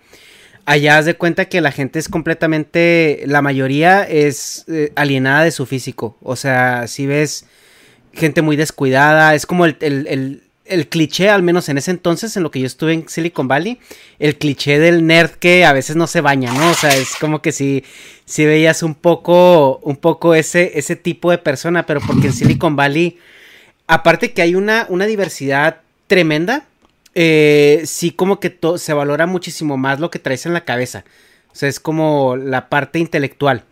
Después me fui a vivir a, Orange County. Y ahí en Orange County duré cinco años. Y no, el, otro lado de la moneda, güey. Todos están buenísimos. Todos. O sea, en, Orange County la competencia, como es una zona muy rica de la. Del, del, pues del mundo, o sea, por así decirlo, eh, esa parte del OC. Eh, la competencia ya no es que si tienes dinero, es que si tienes dinero y que, que también te veas. O sea, qué tan, qué, proyectes tú como, como persona. Y un físico cuidado siempre proyecta eh, confianza, disciplina, este eh, éxito. Eso, eso proyecta mucho. Y, y, eh, ah, y, es algo, pues, como muy cultural de aquí, que siento que está permeando gracias precisamente a, al cine, a la televisión, a las series, a todos estos hitos culturales que se vienen desarrollando desde hace, pues, 10 años, sobre todo con el cine de superhéroes, que siento que fue lo que puso de moda estar buenísimo, güey. O sea, el, que ves, veías ahora en el cine y antes, checa los actores de antes Incluso Pierce Brosnan cuando hizo 007 eh, no estaba mamadísimo, era como galgo, corrioso, pero ahorita el cine, cualquier cabrón está mamadísimo, o sea, es como bien raro ver ya ahora este, este personaje flaquito, o este personaje gordo, este personaje, o sea, todos están bien buenos, como dice Negas. Y, y, eso va permeando obviamente a la generación, porque el cine de superhéroes empezó en el 2008, yo tenía eh, 20 años cuando empezó. Y, vienes trabajándolo ya por, por casi 15 años. obviamente la gente ya tiene un concepto de éxito que va empaquetado no nada más con tener dinero, sino con, con tener como esa, esa presencia física. Yo, yo voy a discrepar, yo creo que ha hecho más, más daño. Y creo que aquí estará conmigo el compatriota. Yo creo que ha hecho más daño hombres y mujeres y viceversa que son todos cortados por el mismo patrón. No sé si tengáis el, programa equivalente en México, hombres y mujeres y viceversa, que son, bueno, en fin, si lo busquéis por internet ya vais a ver el, perfil que tienen tanto ellos como ellas, ¿no? Que bueno, es, es, que, es, el que se está replicando hoy en día. Todos parecen eh, una especie de mini yos de, de 15 años de esa gente que aparece en la tele con ese físico, ¿no? Entonces, bueno, pues... Sí, no mames. Esto, sí, es todo un movimiento. Y, y el. Yo creo que lo interesante sería ver, porque. Bueno, yo considero que es muchísimo más sano estar este, pues no sé, mamadillo y cosas así que, que, que de otra manera, ¿no? O sea, eh, por una parte, yo considero que es una tendencia buena, ¿no? Ahora, la presión social por estar bonito, pues ya ese es, es, ese es otro tema, es otra, es otra, otra discusión. Eh, no sé si, si quieran comentar algo más o retomamos ahora sí como que nos metemos otra vez al tema del cine. Porque ya, ya, es que si ya nos fuimos y es un tema muy interesante, o sea, pero si agarramos viada por aquí, el cine lo vamos a dejar para otro lado. Pues, cultural, social, pero, o sea, pues, si traen, se puede decir una agenda, güey. Pues sí, vámonos por ahí, vámonos por el caminito. Una agenda forzada, opresora. Sí, tenemos una agenda y además es lo peligroso es eso, es que es una agenda opresora que abandera la bandera, que abandera y, mueve así con mucha ansia. La inclusión y la, tolerancia, ¿no? la libertad, la inclusividad y la tolerancia. Entonces, ¿cómo te vas a oponer? ¿Que eres un intolerante? ¿Eres un mierda? Y entonces ese discurso es el en el que han puesto mucha gente en plan, hombre, no, no soy un mierda, pero hay cosas que se están proponiendo aquí que igual están un poco, son hiperproteccionistas o que son una, ¿sabes? O que lo siento como propaganda. No, no, no, no. Pasa que tú eres un hombre blanco hetero de no sé qué. Entonces ahí se ha generado ese, ese enfrentamiento y esa polarización del que sobre todo sacan ventaja eh, los que diseñan esas agendas. Justo. Los que la eh, gente divertirse, o sea, los que ven cómo la gente se azuza el hocico entre ellos y ellos se divierten y dicen, muy bien, a ver qué están mencionando, ok, mañana camisetas entonces eh, de la pasionaria, que están mencionando que la pasionaria es tendencia.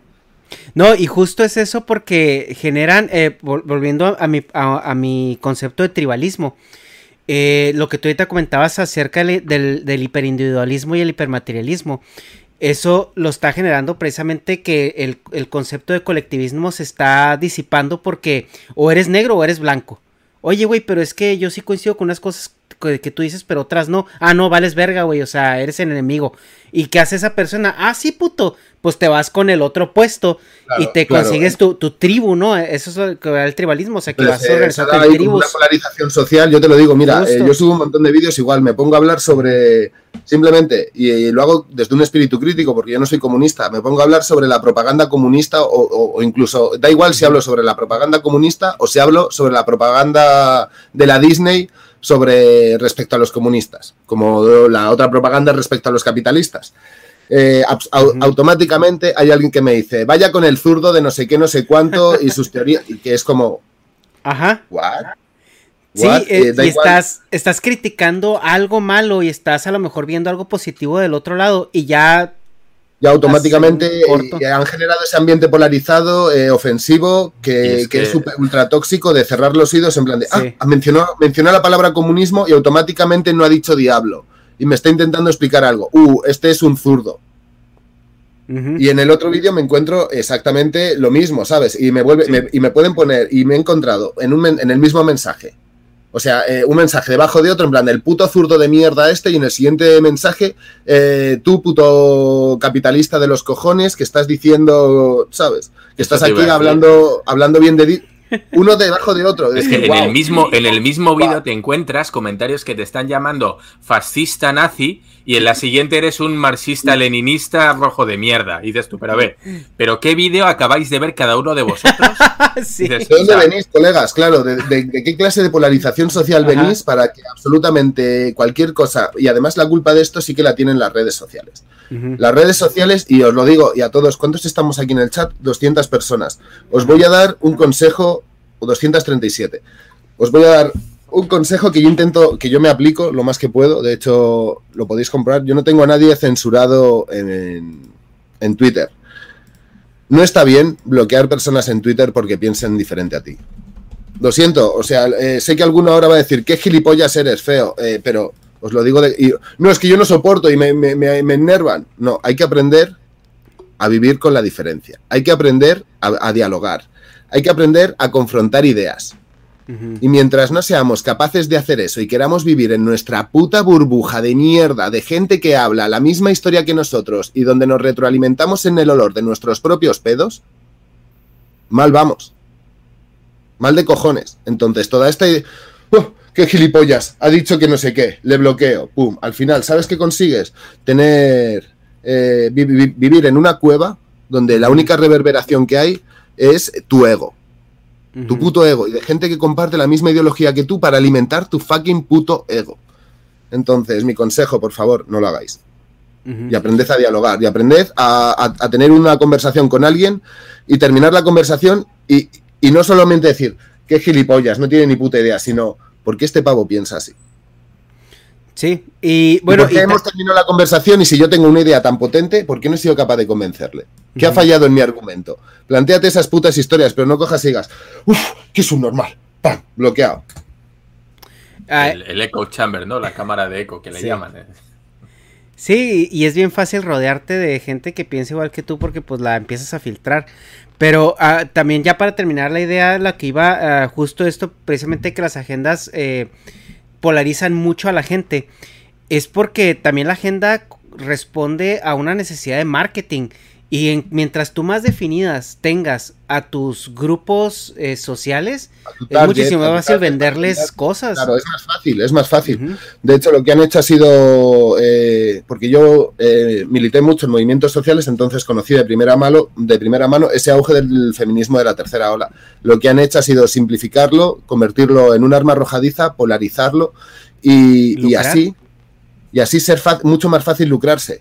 Porque ¿qué han, querido decir? Eh, lo han simplificado a dos o tres factores. Eh, el, empodera- el empoderamiento de la mujer, eh, la opresión masculina y la opresión, la opresión patriarcal y la opresión de raza.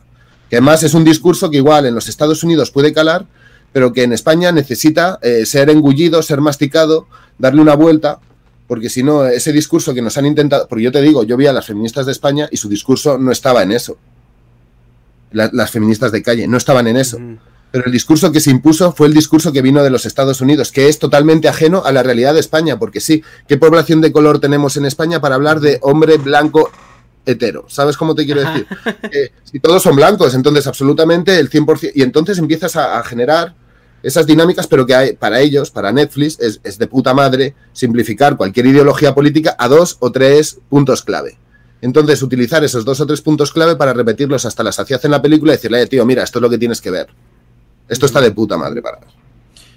Y ese es un punto interesante. ¿Tú qué claves ves en las películas? O sea, que haznos una, una lista de cosas que a día de hoy digas, buah, meten esto sí o sí en todas las películas. No falla. Mira, pues Hablamos una cosa- del perfil de películas y series de Netflix, por supuesto. Pues eh, yo que sé, es muy importante que haya una historia de amor romántico.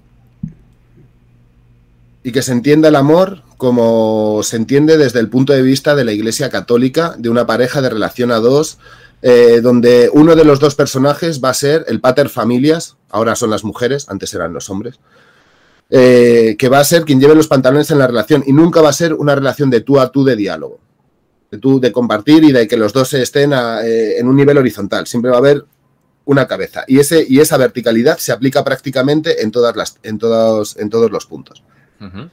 Eh, por otro lado, eh, si es una película romántica, suele ir acompañado de un tipo de romanticismo tóxico. En el momento en el que aparece una tercera persona, nunca se va a poder incorporar a la relación o nunca va a entrar en contacto con los dos para ver si se aman en verdad, cómo hacer posible que la relación fluya. ¿Sabes cómo te digo? Sino que se va a convertir en una relación tóxica, posesiva, de control y todas esas cosas que además eso acostumbra mucho a hacerlo la música todas esas cosas eh, te lo quieren eh, mostrar como la forma natural de organización social. De hecho, mirad, os voy a poner un ejemplo que se sale un poco de, lo, que es el más media, pero que nos sirve para profundizar de raíz en hasta dónde llega todo este tipo de propaganda. Hace poco estuve en el Museo de la Evolución de Burgos. El Museo de la Evolución de Burgos es un museo nacional, o sea, aunque esté en Burgos, que es un sitio pequeño, pocho y rancio, pues aquí hay unas cuevas que encontraron restos óseos humanos que tienen 700.000 años y es de lo más viejo de Europa.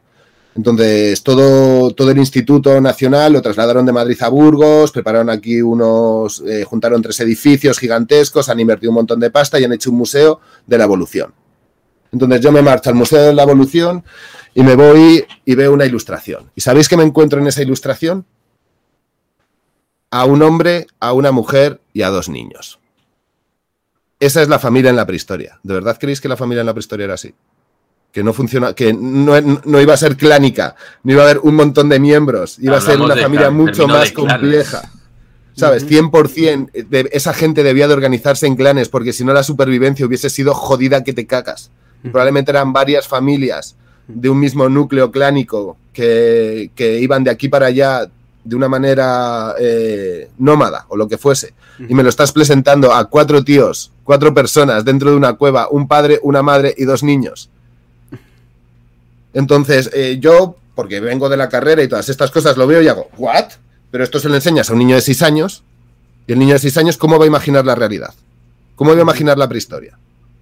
Llena de propaganda, llena de propaganda de un modelo de organización familiar judeocristiano entonces, si eso te lo encuentras en un, en, una, en, un, en un organismo público donde en teoría antropólogos e historiadores se han dedicado a dar forma a ese espacio y han caído en esas, eh, eh, ¿sabes? Ya han caído en esas trampas.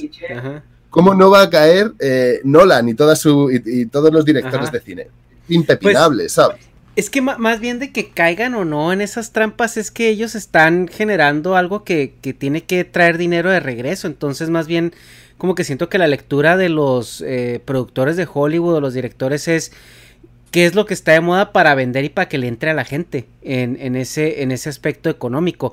Y volvemos a lo mismo de que pues la agenda que se propone por medio de estas casas productoras, llámese Netflix o la que tú quieras ver, son, son simplemente para lucrar, o sea, es, están, es por ejemplo esta marca, ¿no? Que, que agarra la modelo, eh, eh, que llena todo el checklist, ¿no? De, de, de, alienada, que estaba, vimos el caso de Calvin Klein, ¿no? Dharma, que era una chica trans, este, este negra, lesbiana. trans, gorda, eh, vamos, el, sí, de opresiones, ¿no? Que tenía y, y, y, qué es lo que, qué es lo que eh, a esa marca le, le, vale madre, y lo hemos comentado ya en podcast anteriores, a las marcas les vale madre si estás oprimido, si te vas a suicidar, si les vale madre, güey, lo que ellos quieren es vender, ¿qué es lo que van a hacer? Van a ver qué hay allá afuera y lo van a usar para venderte chingaderas. Entonces tú ahora vas a traer algo de Calvin Klein y vas a sentirte que estás apoyando el movimiento y a lo mejor otra marca que patrocina a otra gente, no sé, como eh, Under Armour que patrocina la Roca, no, pues yo no compro Under Armour porque la Roca es el embodiment del macho opresor, ¿no? O sea, es como... Del pendejo, güey. No, cuál macho opresor, pendejo, güey. Pero bueno, es que Negas es muy fan de la Roca. Entonces eso, lo que te vas a encontrar son eh, muchas actitudes y muchos clichés que tenemos naturalizados y que además son difícilmente localizables porque están naturalizados. En plan, de, tú puedes ir perfectamente al Museo de la Evolución, ver eso y que te pase por alto. Y si no te paras a pensarlo, de coger y decir, ah, pues mira, una familia en la prehistoria. Si no tienes el ojo Luego- crítico luego sobre- que tú tienes, ¿no? Como antropólogo. O sea, que es tu güey, o sea, sobre eso tú ya vas a construir tu realidad y cuando tú pienses en algo vas a ir a tu, a tu recuerdo del museo y vas a decir, ah, coño, ya había un padre, una madre, ¿y cómo es la familia? Y no vas a darle más vueltas, vas a agarrar y vas a decir, de tal manera. Y lo mismo Es que, por ocurre ejemplo, con, con el cine y con las relaciones que, que quiere mostrar naturalmente, ¿sabes? Son relaciones siempre verticales, de cliché, eh, tóxicas, lo que te decía, en plan de a mí me da igual, a mí me aburría o me tocaba las narices el cine de Mar- Martin McFly, eh, en Regreso al Futuro, siendo el puto amo y teniendo una novia que es un pelele a la vez que es su madre en una historia turbísima, eh, que, que sea al Pero- revés, que sea una tipa increíble, que vaya montada en un patín, en un, un patín volador y que la empuje un tipo bellísimo que a la vez es su viejo. O sea, me, me da igual, las dos cosas me parecen turbias, Ajá. perturbadoras y un poco, ¿sabes? Eh, y un poco enclichadas. Pero es que, o sea, porque ahorita pues estamos diciendo de que, ah, pues, o sea, pues si no lo imponen y todo, pero pues de todos modos, o sea, pues resumiendo, ¿a qué podemos aspirar? Porque, o sea, en mi caso, yo como fui formado, pues fue MTV. O sea, para mí MTV me dijo, güey, estás enojado siempre, güey, todos te cagan, todo está mal, la sociedad apesta, pinches papás divorciados, y, y las películas igual. Entonces, como que así me creció una pinche mentalidad negativa o chance. Ya venía yo con ese perfil, pero yo creo que también fue un pinche coco wash por parte de, pues, de la generación musical que viví. De estar emputadito y resentido con la vida, como el grunge, así de que ah, me vale, pero todo me sale mal, pero me vale y soy cool. O sea, como que esa pinche vibra. Entonces, ahorita, si veo acá un pedo positivo, digo, pendejada, güey, porque no va con mi realidad mental de lo que me considero, o sea, de lo que me vendieron, que, que estaba, que era como que cool ser indifer- indiferente, pero, pero pesimista, o sea, como que un pedo daria, predaria, o sea, como que Claro, pero mira, es ya esa, esa pinche personalidad. Aquí se mezclan varias cosas, porque todo chaval de 15 años, es, de 15, 18, 19 años, es por naturaleza, eh, yo qué sé, revoltoso o se encuentra o se enfrenta a una realidad que es un mundo que, no- que realmente está mal diseñado y cuando tú eres pequeño y ves cómo han diseñado la gente más mayor del mundo dices, estos son gilipollas. Y te vuelves contestatario y tienes la edad del pavo donde dices que no a todo y no sé qué, no sé cuánto. El tema O es lo que tú no, mencionas. no, no fue MTV, sino que fue No, simplemente. no, no, no, no, no. naturaleza. El tema es que por, por inercia, eh, la sociedad, hay un libro de una antropóloga que se llama Margaret Mead que habla sobre eso. Se marcha además a América Latina, no sé si fue si era a Colombia, no sé dónde, se marcha a una tribu, a una cultura eh, histórica de allí, y entonces descubre que allí las adolescentes no tienen edad del pavo. Pasan directamente de la infancia a la madurez. Entonces dice, ¿qué pasa? Entonces es una tendencia de las sociedades contemporáneas. No tiene que ver tanto con nuestro carácter. Prácticamente todos los chavales eh, con 15 o con 18 años eh, son revoltosos, eh, se cuestionan las cosas y, se sienten incómodos en un mundo que ven que está mal diseñado. El problema es que al ver en TV, que es lo que tú dices, ¿cómo se canaliza ese- esa emoción? Porque en TV no es gilipollas y en TV sabe que a la gente joven eh, le mueven esos sentimientos revoltosos, esos sentimientos de... ¿Sabes lo que te digo? Y todos de pequeños nos gusta el pogo, nos gusta bailar y nos gusta hacer así, ¿sabes? Al, al mundo, no a la cabeza de alguien en por particular. ejemplo, sino a- ahorita, ¿cómo son contestatarios los chavalos? O sea, Ahora los chavales son aún menos contestatarios porque tú- lo que tú mencionas es real. ¿A qué se dedicó en TV? A transformar ese sentimiento de rebeldía, ese sentimiento de revuelta en un sentimiento de pasividad, de pasotismo. eh, Entonces, un poco es a lo que iba antes con lo del trap. Es, el mismo, esa, es, es esa misma sensación elevada a la enésima potencia. Eh, vale, yo voy a hacer mucha... pa- Yo he venido aquí a qué? ¿A qué he venido a hacer música? Porque me gusta la música, porque soy bueno, buen músico, porque eso es lo que decían los raperos. Yo hago esto porque me gusta, y porque lo vivo, y porque lo siento, y porque el rap está en mis venas. Oye, pero. Pregúntale a un trapero, algo ¿tú a qué has venido aquí? Te va a decir, yo he venido a por la puta pasta. Bitch. Sí. Oye, pero por ejemplo, aquí voy a meter algo muy conservador y es una, bueno, no es teoría, es una pregunta, pero voy a sonar a un pinche abuelito. ¿No crees que tenga que ver el efecto de las marihuanas? O sea, de que ya la, la marihuana, o sea, la mota ya esté normalizada y esa madre pues te da para abajo, o sea, como que dices, ah, quiero estar chido, quiero estar tranquilo, o sea, como que no, no que te quite energías, güey, sino que pues te, te apacigua. Y como ya es un uso más común y ya es menos satanizado que antes, ¿no crees que también por eso este, como que la juventud dopada y no es de que ah, está mal, no estoy diciendo que esté mal, simplemente que es así, que chance influye a que no estén todos pinche tensos, porque, o sea, antes la, la droga de los chavos era el alcohol, bueno, según las películas. Era de que, ah, pues vamos a pistear y era perfiles violentos relacionados con el alcohol, los rockstars siempre estaban pisteando o sea, que era lo que se mostraba, claro que también se metían otras drogas, pero lo que se mostraba mediáticamente era más uso de alcohol. Y ahora como que se, se muestra más uso de marihuana y al mismo tiempo, pues si la empiezan a consumir, pues creo que es una droga que, o sea, no es agresiva, o sea, no, no te hace de una personalidad agresiva, sino más bien pasiva y chance, pues por eso la música está tan de huevo ahorita, porque ya como todos son más marihuanos, pues todo es así más pinche relax. O, o sea, esa es una pinche teoría que se me ocurre, pero no digo que, que esté mal o no, pero chance por eso son menos contestatarios también. Yo, yo Dharma, ¿tienes algo teorías aquí, sí, sí, sí, porque yo no, no Yo, no yo tampoco estoy de acuerdo. Primero, yo, yo, voy a hacer.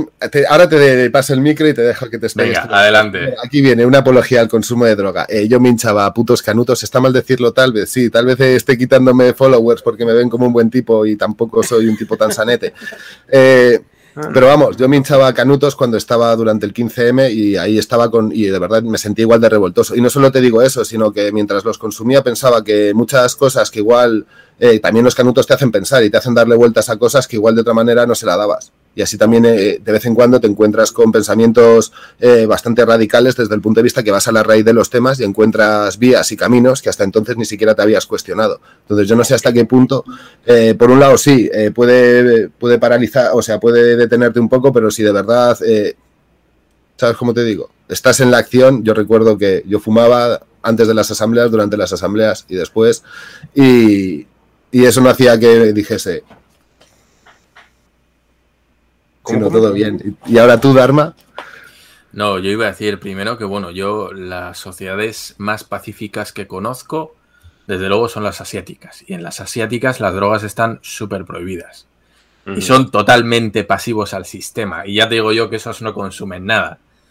Otro tema, aquí, por lo menos en España, el consumo de cannabis, de los porros, están muy ligados a la gente antisistema, precisamente a los, a los que llaman los típicos flautas o la gente que, está de vuelta de todo, que le ha dado la vuelta, eh, o le ha dado la, espalda al sistema, eh, con lo cual, nada que ver. Eh, es verdad, es verdad que no suelen ser los más, los más bullas y que se, bueno, pues se, se, se une un poco el tema de estar fumando porros con estar de tranqui en el local, en el sofá, con lo que sea, pero desde luego yo creo que los porros, si, yo creo que si hay alguna droga que está, que está unida a, la gente más pro sistema, desde luego son las drogas más duras, que no son las más baratas y, vamos, precisamente aquí sí es verdad que en los años 80 se metió en el País Vasco el tema de la, de la heroína.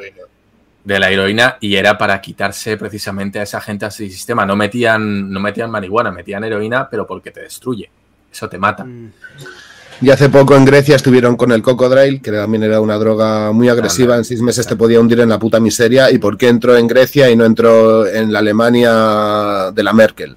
Pues porque Grecia tenía un porcentaje de población juvenil anarquista eh, muy potente, un montón de chavales de Black Bloc que salían a enfrentarse con la policía. Y la mejor manera de, de tener a los chavales fuera de las calles haciendo lucha social es soltar una droga muy tóxica y muy adictiva que los tenga fuera de combate. Y por eso el cocodrilo explotó en Grecia y por eso en España la heroína estalló en Euskadi, que era el sitio donde más revoltosos estaban. Mm.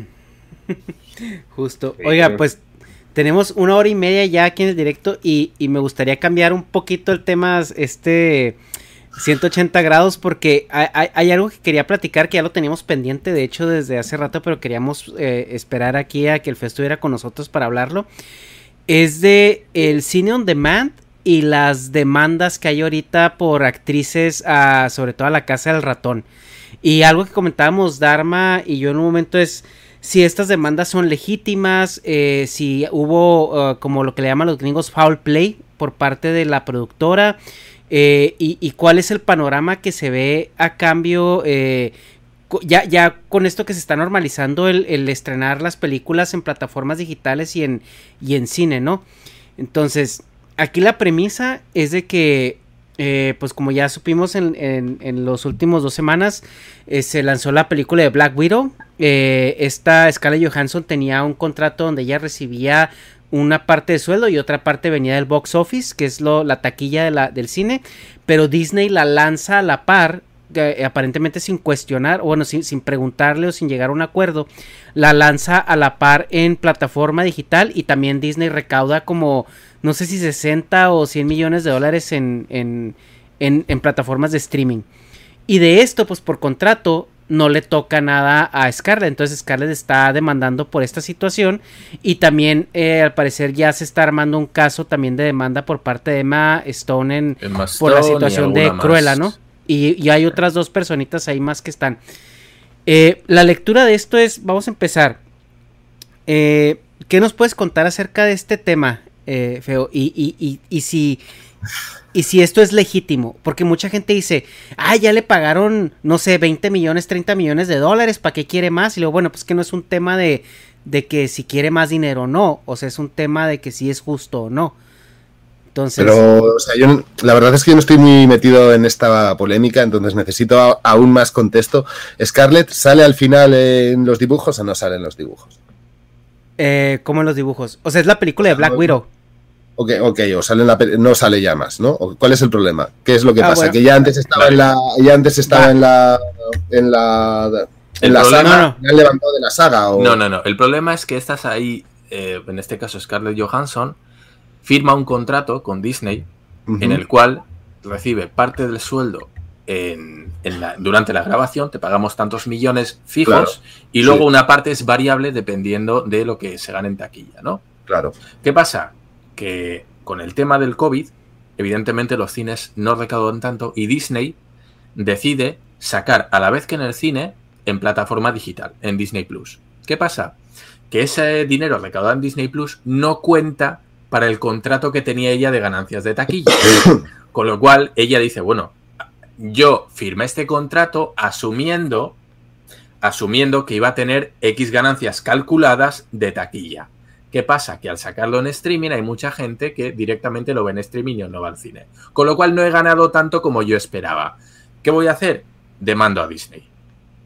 Ok, yo lo único que puedo decir es, es el mercado, amigo, como les gusta tanto a los capitalistas. El juego va de vender cosas, de comprar, de en vez de hacer una obra de arte, de hacer negocio y sacar pasta, pues te jodes. A veces te saldrá bien, a veces te saldrá mal. Si te gusta jugar con el diablo, que es exactamente lo que está haciendo cuando tú firmas un contrato eh, de ese tipo con Hollywood, de estimo que va esta peli a sacar mil millones, entonces me voy a hacer ultramillonaria. ¿Sabes? Tú estás jugando con el diablo y el diablo no juega a perder. Y los productores pues de Hollywood tampoco. Mi consejo es, Scarlett, búscate un mejor manager. no, es, eh, la... Eh, es que más, que nada es de que, eh, pues justo lo que decía Dharma, o sea, se supone que en el, cuando, cuando, estos, cuando los actores tienen estos contratos donde reciben una parte de taquilla, es en el entendido que el cine va a tener exclusividad cierto tiempo, o sea, ya sea semanas o meses. Y Disney, por, los, por sus huevos, dice, no, pues yo también la suelto en streaming al mismo tiempo. Y lo que dice Dharma, o sea, que mucha gente, pues, güey, em, ya es más, aunque, no, aunque no hubiera COVID, que ese es otro, otro tema, ¿no? Aunque no hubiera COVID. Si, al, si una película va, sale en streaming al mismo tiempo que, que, en, que en el cine, muchísima gente preferiría verla en, su casa, en streaming. Pero vuelvo a lo mismo, o sea, es una cosa de, o sea, tú firmaste un contrato con estos y, esta es una frase muy típica en España, echa la ley, echa la trampa. Entonces, estos han visto que si la estrenan eh, por su propia plataforma, se van a ahorrar una pasta de pagar a los actores. Mm. Y que todo ese dinero se lo van a embolsar ellos. Vuelvo a lo mismo, el tema es tú y tu manager, o sea, eh, esto no le pilla de nuevas, el streaming lleva siendo eh, algo mayoritario y que le está haciendo un daño a la industria cinematográfica, a los cines, de tres pares de cojones desde, hace, desde antes de la pandemia. En 2018 Netflix ya le pegó una mordida al cine acojonante. Si tú coges y firmas el contrato a sabiendas que esa película tarde o temprano va a acabar en una plataforma digital y no mencionas que quieres ganar nada de la plataforma digital, Netflix, eh, eh, Disney, que es el puto diablo, Disney, que es quien le quitó, o sea, esto, esto os parece mal, a mí esto me parece una cosa, pues, de, que te la han liado con el contrato. Está mal que cojas, dibujes un ratón, te echen de la puta empresa y otro pavo se quede el ratón y lo, y lo, ponga su nombre, que es lo que le hicieron al Ibsen este. ¿Sabes cómo? Eso sí que me parece hardcore y salvaje. Lo que, lo que han hecho ahora, pues, es eh, las típicas historias que suele hacer Disney. O como cuando hace 15 o 20 años había un tío que llevaba toda su carrera para hacer una única película que es El ladrón y el zapatero, y agarró Disney, la vio y dijo, hostia, esto tiene potencial. Compró a todos sus animadores y sacó a Aladdin un año antes que su película y le arruinó, y le arruinó la vida. Si es que es Disney, tío. Si es que Disney estás jugando, estás jugando con el diablo. Mira, mírate todas las cláusulas, pero no, o sea, es, ahí lo siento por Scarlett. Si el, el tema de trasfondo para mí, que para lo que nos puede servir reflexionar esta historia, es eh, hacia, qué, hacia dónde camina el cine. Eh, eh, sigue siendo el arte mayoritario como durante el siglo XX, que era el, principal arte de consumo, el arte que consumían todas las masas, porque cuánta gente iba a ver pintura, cuánta gente iba a conciertos, cuánta gente consumía películas, pues los que más consumían películas. A día de hoy, con el videojuego en alza, con con las plataformas digitales, el cine en su formato convencional histórico es rentable o va a funcionar, no va a funcionar. Es como si coge y, Shakira se queja de que ha grabado un disco y en el contrato dijo que todo lo que sacase en conciertos se lo llevaba a ella y lo que vendiese y lo que se vendiese por Spotify y plataformas digitales se lo lleva a la empresa. Pues Shakira, chica, lo siento, pero es que estaba era obvio que tu canción se va a oír muchísimo más eh, vía digital que vía directo. No sé si me seguís. Sí, sí, sí, sí. Entonces, los, eh, estamos viviendo un periodo de transformación. No, no lo hemos interiorizado aún, pero realmente ya no vivimos en la edad contemporánea. Ahora vivimos en la era digital o como coño lo vayan a definir los historiadores dentro de 20 o 30 años. Entonces, ¿qué implica un cambio de era? Implica una transformación en todo. Entonces, nosotros estamos siendo protagonistas, pues, perdón, estamos siendo espectadores de todas esas transformaciones, porque protagonistas no, porque todos los cambios nos llegan impuestos. Por lo tanto, somos únicamente espectadores. Pero estamos siendo espectadores de una transformación y esa transformación se vivió a principio, a finales de los 90, más bien principios de los 2000, en la música, que fue al primer, al primer arte mainstream al que le afectó, que primero fue con Caza, luego con, eh, ¿sabes? Luego con Spotify y poco a poco y luego con YouTube y poco a poco han conseguido ir domesticándolo para que la gente vuelva otra vez a comprar y a pagar por, por escuchar música, aunque sea digitalmente, que en los primeros años eso no era así. Y ahora con el cine está ocurriendo exactamente lo mismo. Durante un tiempo nos acostumbramos a que el cine era algo gratuito que podíamos consumir a través de películas Pepito, o sea, de series Pepito, películas Junkies, Megadeth, Cuevana o la que fuese, y han sabido capitalizar eso, crear plataformas digitales y en esas plataformas digitales venderte lo que tú antes consumías gratis con la tontería de que aquí no hay tanta publicidad, pero ya la empezará a ver dentro de poco. Entonces, los tiempos cambian y, tú tienes, y tú si quieres jugar al juego del capitalismo feroz tendrás que estar consciente de cómo van cambiando las cómo va modificándose el mundo y si tú firmas un contrato eh, como en 1996 en 2020 pues te van a morder por todos los lados, porque ya no se eh, distribuyen igual las historias. Sí, y, pues justo te iba a preguntar esto, eh, que lo que comentabas que estamos en una época de cambios. Eh, ¿Cómo ves el, lo que viene siendo el cine on demand en las plataformas de streaming donde ya justamente pues no tienes que, que ir al cine para ver una película nueva?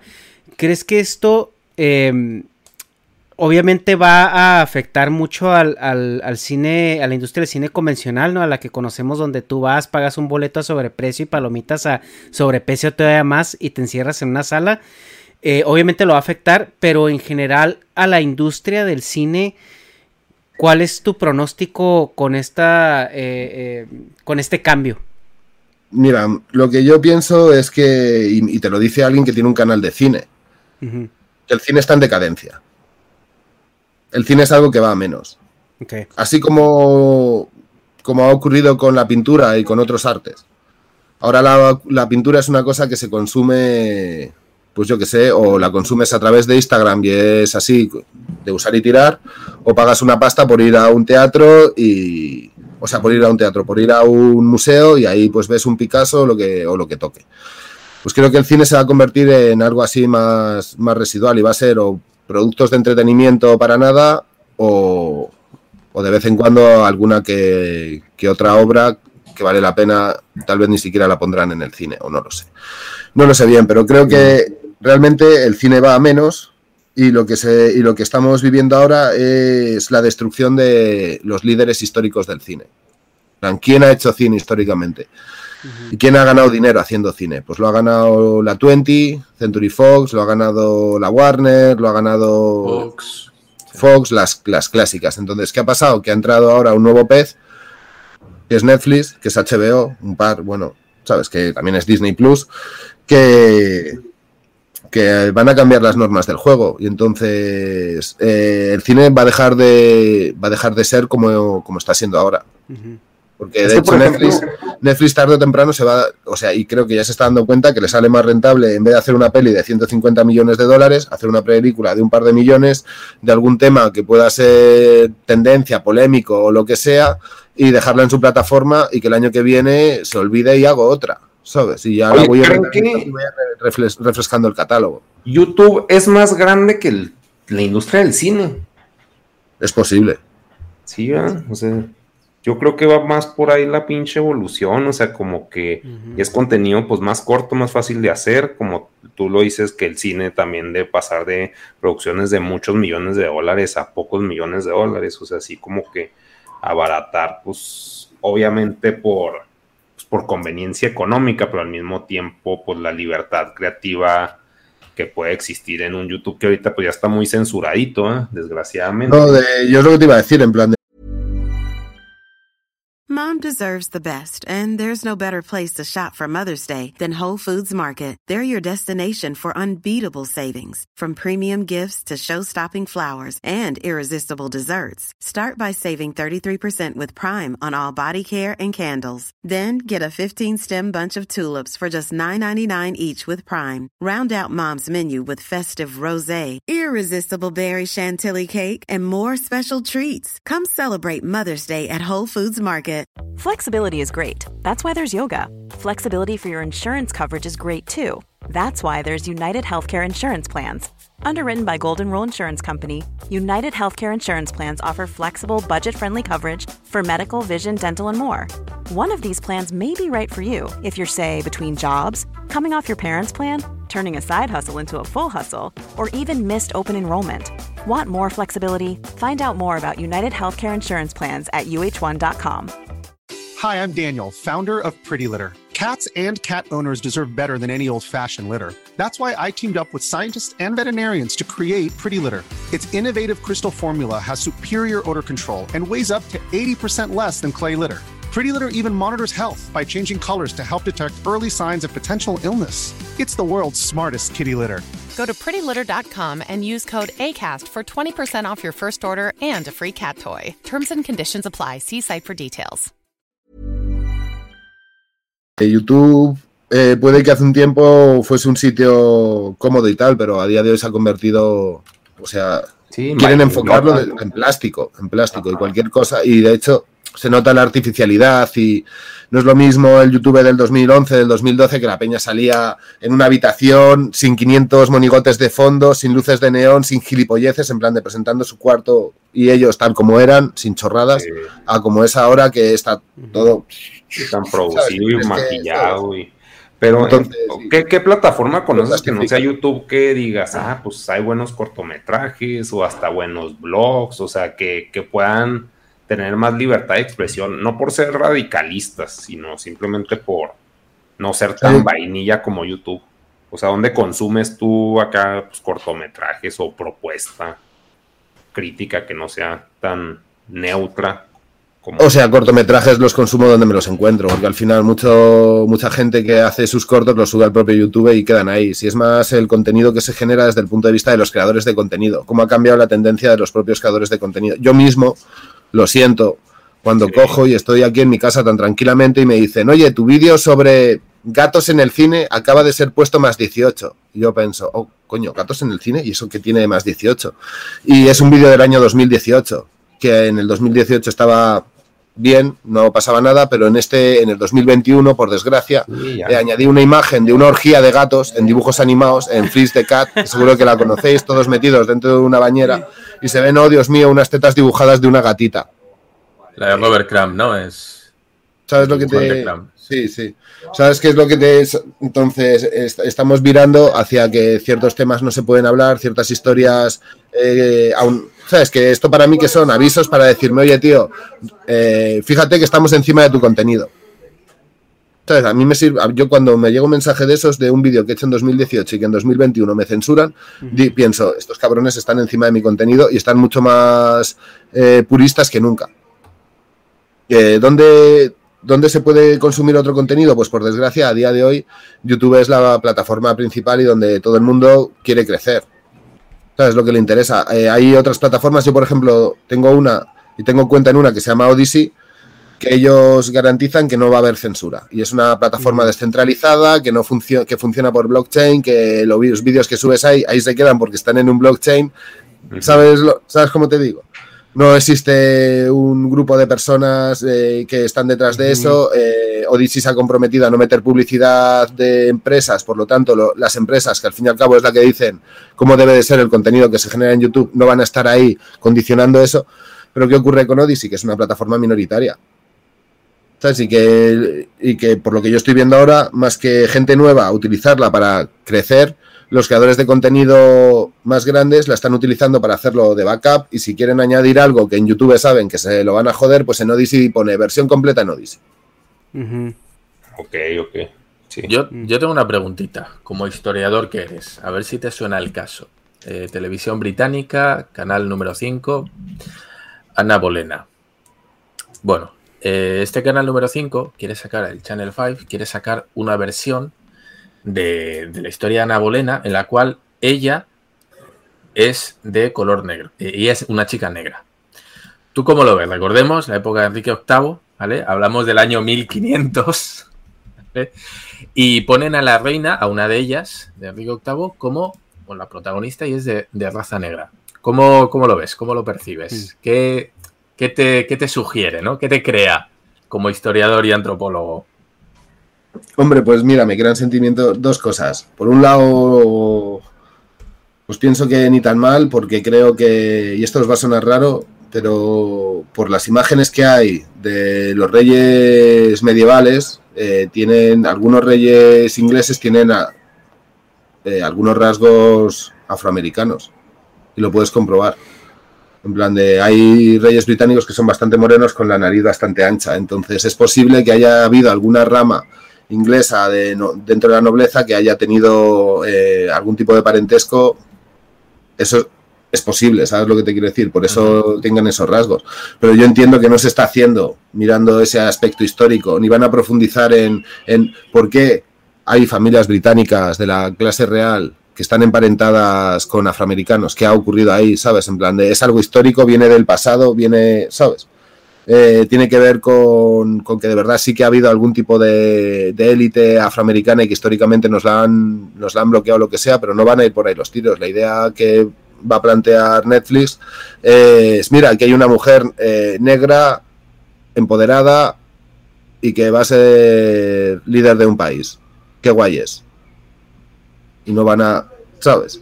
van a transformar toda la, y van a, y van a dar forma a la historia para que, para simplificar los mensajes, ¿sabes?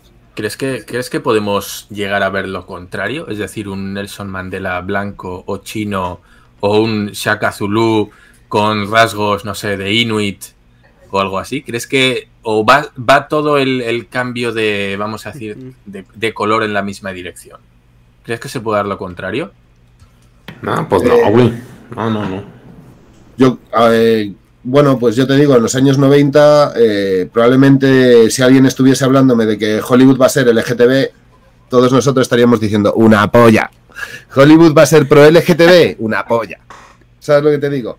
Y ahora, ¿sabes quién está, quién, quién está, quién va a ser el futuro? Las nuevas generaciones de entre 15 y 25 años, anarcocapitalistas, eh, profundamente antifeministas, eh, que tienen un discurso de odio. ¿Sabéis quién va a generar el contenido dentro de 20 o 25 años? Esos chavales. ¿Sabéis de qué va a ir su contenido?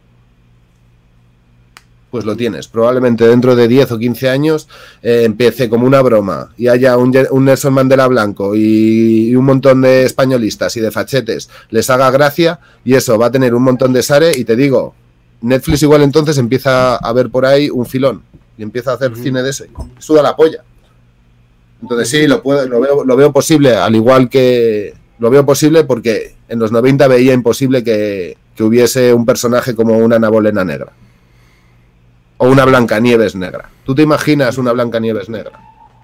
No, ¿verdad? Pues simplemente el, el, nombre, ¿no? Por eso se llama Blancanieves, literal. Pues, pues dentro de poco tendremos, de, eh, con estas nuevas generaciones tan tiradas al, al anarcocapitalismo, que es chungo que te cagas, ¿sabes lo que te quiero decir? Que claro. es la eliminación del Estado y las libertades personales, eh, renunciando al apoyo mutuo, la solidaridad y, a, y, potenciar el modelo empresarial cuando cogen y dicen, no, es que el libre mercado, así todos podemos competir, pero ojo chicos, no estamos actualmente en, en, en una situación de libre mercado como el de los felices años 20, no, no, ahora existen grandes empresas y multinacionales que no, van a da, no te van a dejar competir en libertad de en, en, una igualdad de condiciones. Por lo tanto, ¿a qué te enfrentas si eliminas el Estado y mantienes un modelo empresarial competitivo? Porque a mí me hace mucha gracia, los anarcocapitalistas toman del anarquismo lo que, ¿sabes? Lo, lo que tiene únicamente que ver con su libertad personal.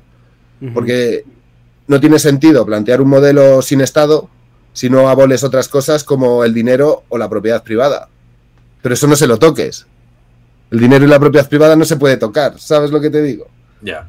Eso es, eso es intratable. Entonces, ¿qué, ¿qué, clase de anarquistas eres? No eres un anarquista, lo único que crees es en, en, tu, en, en una libertad absoluta sobre tu individuo. Eres un individualista eh, radical y punto. No tienes una, unas ideas de trasfondo porque esto lo voy a hablar luego, que tengo un stream con un ANCAP a las 12 de la noche que es argentino. Pero más o menos le voy a poner este ejemplo. Imaginaros una isla, una isla desierta o, bueno, una isla, y en esa isla empieza a llegar gente, ¡pam! Y la dividimos en dos. Y decidme dónde preferís. Y esto también es un ejercicio para la gente que está en el chat. ¿Qué sitio preferís vivir?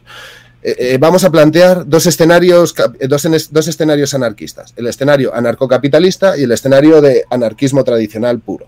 Ok. Vamos a ver, eh, dividimos el país en dos, y en el, la isla en dos, y en, el, y, en lo, y, en el, y en los dos sitios va a haber lo mismo, la misma cantidad de personas, la misma cantidad de recursos, todo exactamente igual, por la mitad, uh -huh. equitativo. Y en un sitio, en una parte de la isla, va a haber propiedad privada. ¿Qué implica que haya propiedad privada y empresas? Que va a haber unos que tienen cosas y va a haber otros que no tienen nada. Y que lo único que tienen es su fuerza de trabajo. ¿No? Uh -huh. Uh -huh. Porque hay propiedad privada y hay unos que tienen y otros que no. Ok. ¿Cómo van a tratar los empresarios a la gente que solo tiene su fuerza de trabajo y que para comer necesita trabajar. Fácilmente les pueden decir, pues vas a tener que currar 16 horas. No existe ninguna regulación estatal que les diga, no, eso es explotación laboral, tienen que currar máximo 8. No, porque no existe el Estado. Por lo tanto, no va a haber ningún tipo de regulación. ¿Me explico? Uh -huh. ¿Cómo, ¿Cómo sería en el otro lado? Sería una gestión colectiva y se gestionaría entre todos los trabajadores y se repartiría entre toda la gente que esté trabajando en las historias. Probablemente la gente que esté en esta primera isla que he mencionado, cuando vea cómo se gestiona la segunda isla, digan, oye, pues igual me interesa más una gestión colectiva que una gestión individual y es posible que se pasen al otro lado de la isla. En esa, en esa, en esa tesitura, uh -huh. el empresario solo le quedan dos realidades. Una, o limpiar ellos y hacer ellos los trabajos, o dos, mejorar las condiciones laborales lo suficiente para que la gente vuelva. O tres, que exista un cuerpo represivo que les fuerce a trabajar. Bueno, se decía el... Y si, estamos, y, y si estamos hablando de que necesitamos un cuerpo eh, opresivo que les fuerce a trabajar a los de la primera parte de la isla, ¿qué clase de anarquismo es? Si hay una verticalidad acojonante, si tú no vas a ser libre, si todo lo que antes era que el Estado te oprimía y te, te decía cómo tenías que actuar de una determinada manera, ahora es la empresa la que lo hace. Uh -huh ¿En cuál de los dos escenarios os gustaría vivir? En un escenario, porque es muy bonito, si tú eres el dueño de la empresa, que es en la posición en la que se ponen estos ANCAP, es cojonuda. ¿Sabes? Porque si yo soy el dueño de la empresa, me suda la polla lo del tema de los trabajadores, pero si tú eres el trabajador y solo tienes eh, tu fuerza de trabajo, ¿qué pasa con todo eso? ¿Cómo, cómo se gestiona ese mundo? ¿Te gustaría estar en un mundo eh, eh, sin Estado, pero manejado por multinacionales? Y os lo pregunto, ¿os gustaría eso?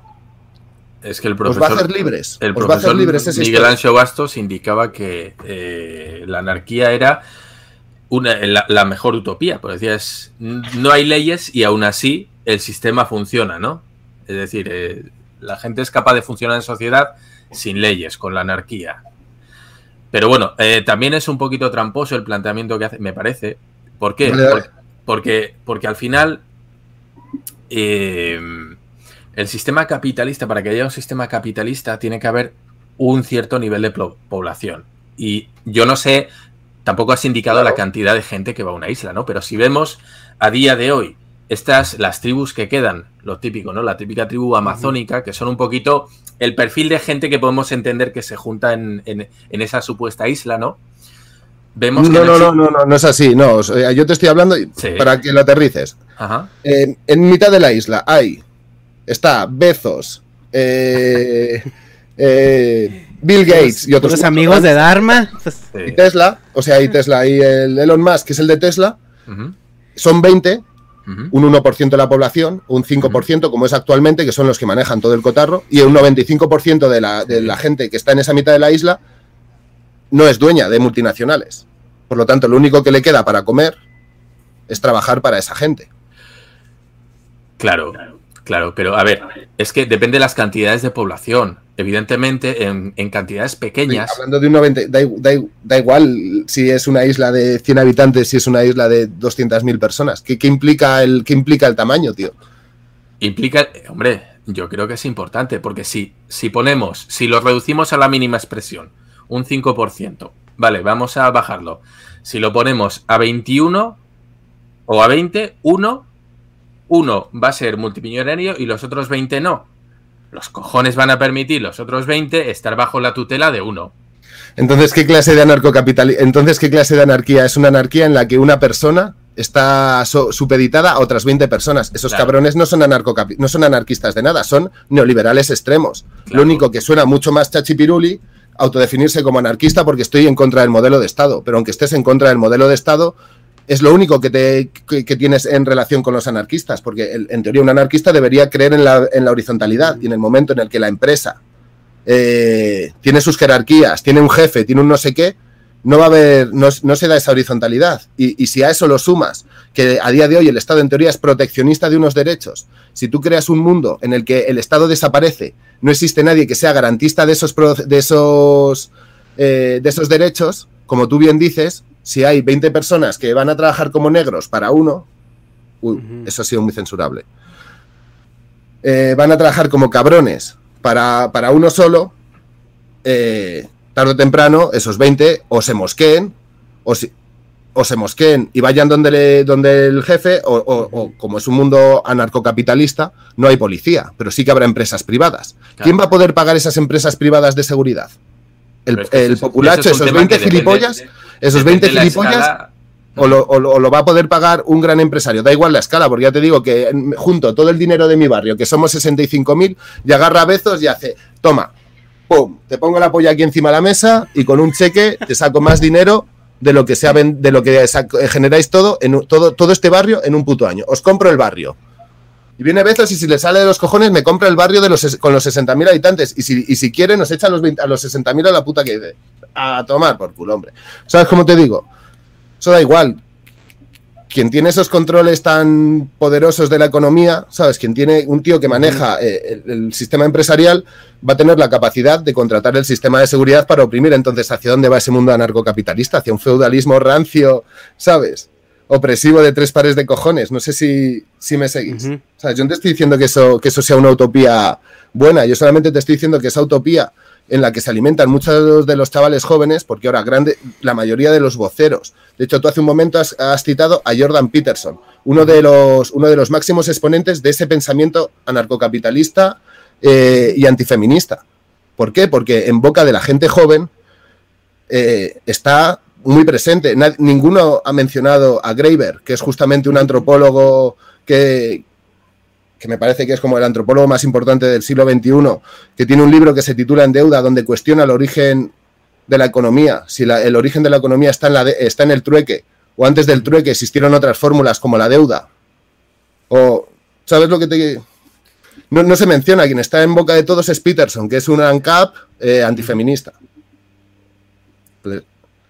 Ese es el tema, es la corriente de moda y es una corriente de moda que están abrazando un montón de gente joven que hacia donde camina es hacia, hacia un... Claro. Hacia lo oscuro, caminamos hacia lo oscuro y la gente pide lo oscuro. Y, los nuevos revolucionarios son revolucionarios de derechas que están pidiendo que desaparezca el Estado para dar rienda suelta a que las multinacionales, que ellos, ninguno de ellos, ninguno de esos voceros es dueño de multinacional, para que las multinacionales tengan la capacidad de poner a trabajar a Peña a 16 horas sin ningún tipo de derecho social y sin que nadie diga nada. A ver, hay que tener en cuenta que esta, esta corriente a la contra que estás indicando es la ley del péndulo. Si tú giras demasiado para un lado, lo que estás creando es una reacción en la otra dirección. Y Entonces iremos, a una iremos a una revolución. No, sí, no. Eh, no, no, no, no, no, no, ¿Qué tipo de revolución será? Porque si estamos proponiendo un, sistema que va a generar una. una un, no, no, no. no me estoy, yo no me estoy posicionando. Eso lo digo que cuando se crea una fuerza hacia un lado, evidentemente vas a crear una reacción a la contra. Y es lo que están haciendo y es lo que estás diciendo tú. Y como los jóvenes son antisistema y el sistema que tenemos ahora mismo está tan viciado o se quiere llevar a un punto tan exagerado en una, lo que van a conseguir es que automáticamente se posicionen a la contra y eso es muy peligroso porque todos hemos visto cómo funcionan tanto un extremo como el otro y ninguno de los casos es deseable. Sí, y el problema con, esa, con esa analogía del movimiento pendular es de que la reacción hacia un movimiento no es proporcional este, hacia el movimiento al, al que está reaccionando, o sea, siempre es más extrema. Y se va, se va, se va extremando con cada iteración. Claro, dicen, no, es que para compensar que esta balanza está así, claro, no nos vale poniendo esto, tenemos que poner mucho más para que se nivele. Y al final acabas desbordándolo por el otro lado. Claro, ¿y sabéis en qué, en qué punto estamos ahora? Estamos ahora en un punto, con el tema de la pandemia y del control estatal, estamos en un punto en el que el Estado está haciendo un control ciudadano la hostia de salvaje. Entonces, entiendo que corrientes políticas cercanas al anarquismo, que tiene que ver con la ruptura del modelo de Estado moderno, que oprime tan fuertemente y que hemos sentido en los últimos tiempos que nos oprime tan fuertemente con el tema de forzarnos a, hacer una serie de cosas, a tomar, eh, a tomar soluciones ineficientes, porque bien que se han preocupado de aumentar la policía para reprimirnos, pero bien pocos se han preocupado de aumentar el servicio hospitalario o de hacer como hicieron los chinos que plantaron tres hospitales en 15 días. O sea, llevamos dos años de pandemia y no han creado ni una puta eh, ni un puto edificio que no sea eh, un hospital temporal en, el IFEMA. ¿Sabes lo que te quiero decir? Si no, han construido nuevas infraestructuras y han pasado dos años de pandemia pero sí que han agarrado y han abierto 40.000 puestos nuevos de policía. Entonces te estás dando, te, estás enfrentando a, día de hoy hacia ese movimiento pendular de un Estado, la hostia de presente, opresor, y hacia el otro, hacia el camino que se plantea a la vuelta del péndulo, son dos. O sea, porque como eh, en verdad lo que oprime el Estado, lo que oprime es el Estado, por cojones es lógico que tendencias políticas como el anarquismo empiecen a, calar más que el comunismo, que al fin y al cabo el comunismo no, sale de ese modelo de Estado. ¿Sabes? Y sabes que, vale, no te oprimirán desde las empresas, pero te oprimirán desde la burocracia del propio Estado. Entonces, entiendo ese giro pendular, pero el giro pendular que se está dando es hacia ese anarcocapitalismo, que lo único que es una manera de intentar, de, coger, y es un, sentimiento de rechazo y oposición sin, sin, plantear un proyecto de futuro, sin plantear una organización más allá, porque dicen, sí, yo estoy en contra del Estado, el Estado me oprime, el Estado es basura, no sé qué, no sé cuánto, y entonces, ¿qué nos queda? Y ellos hacen un ejercicio de reflexión muy rápido. Elimino el Estado, entonces, ¿cómo se gestiona el mundo? Pues un mundo capitalista. ¿sabes? Y el libre mercado y todo de puta madre. Pero es que hay que reflexionar eh, dónde se queda cada, ciudad, cada, cada ciudadano y cada rol social cuando, cuando eliminas ese estado, ¿sabes? Y, cómo, y cómo se diseña ese mundo. ¿Lo vas a diseñar desde la competencia o la vas a diseñar desde el apoyo mutuo? ¿En qué parte de la isla quieres estar? ¿En, el parte de la, en la parte de la isla donde hay cinco tíos grandísimos y 200, 2000 o 20.000 que lo único que les queda es trabajar para que en unas condiciones en las que, como las quieran poner los tíos ricos, porque al fin y al cabo son ellos los que tienen el control, o en una sociedad que eh, tiene una, una organización de propiedad colectiva. Y no es lo mismo propiedad colectiva que propiedad estatal. Que propiedad colectiva es que, se, que, en asamblea o que en una hoguerita, como pasa en Cherán, la gente se junte y tome decisiones entre todos de qué van a pasar con las cosas, que una, que, que una propiedad estatal que es que el Estado maneje el chiringuito.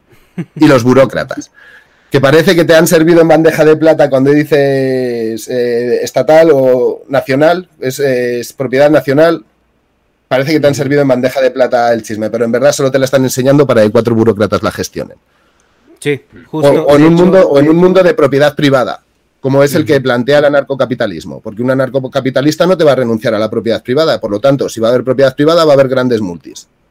Y esas grandes multis van a, van, sabe, a sabiendas de que la mano de obra es lo único, eh, de que, o sea, de que esa gente solo tiene la, su fuerza de trabajo para alimentarse, por cojones les va a decir, pues vas a tener que tragar lo que a mí me salga de los... ¿Quieres trabajar y quieres comer? Serán mis condiciones. Uh -huh. sí, no hay nada que eso... regule eso, serán mis putas condiciones. Sí, no, y eso que propones, o sea, eh, como decías tú, no, la misma polarización impide que la gente lo analice y lo centre y lo aterrice, porque realmente no estás diciendo que a lo mejor el capitalismo es lo peor del mundo, pero lo que yo también entiendo es de que hay un, hay un, hay, hay un círculo vicioso en el cual se entró y ahorita eso se define como el, el capitalismo tardío, eh, donde ya hay mucha gente que tiene más poder que incluso instituciones estados. Eh, de estados, ajá, por lo mismo que el dinero, o sea, el dinero nosotros lo interpretamos como poder y es gente, tío, pues quién le va a venir a decir a, a Besos qué hacer cuando él se puede comprar todo el Senado de Estados Unidos, ¿no? En, en sobornos y en, y en, lobby, ¿no? Lo que se llama esto, el lobbying. Eh, pero por otro lado, el Estado también ya tiene estos políticos de carrera que es gente que se ha dedicado a la política 30, 40 años, que se supone que no debe ser eso. Entonces, todas las influencias que obtienes, todas las líneas de poder, todos los conectes, todo eso. Entonces, son círculos viciosos que van de los dos lados, tanto desde el aparato gubernamental como del aparato capitalista.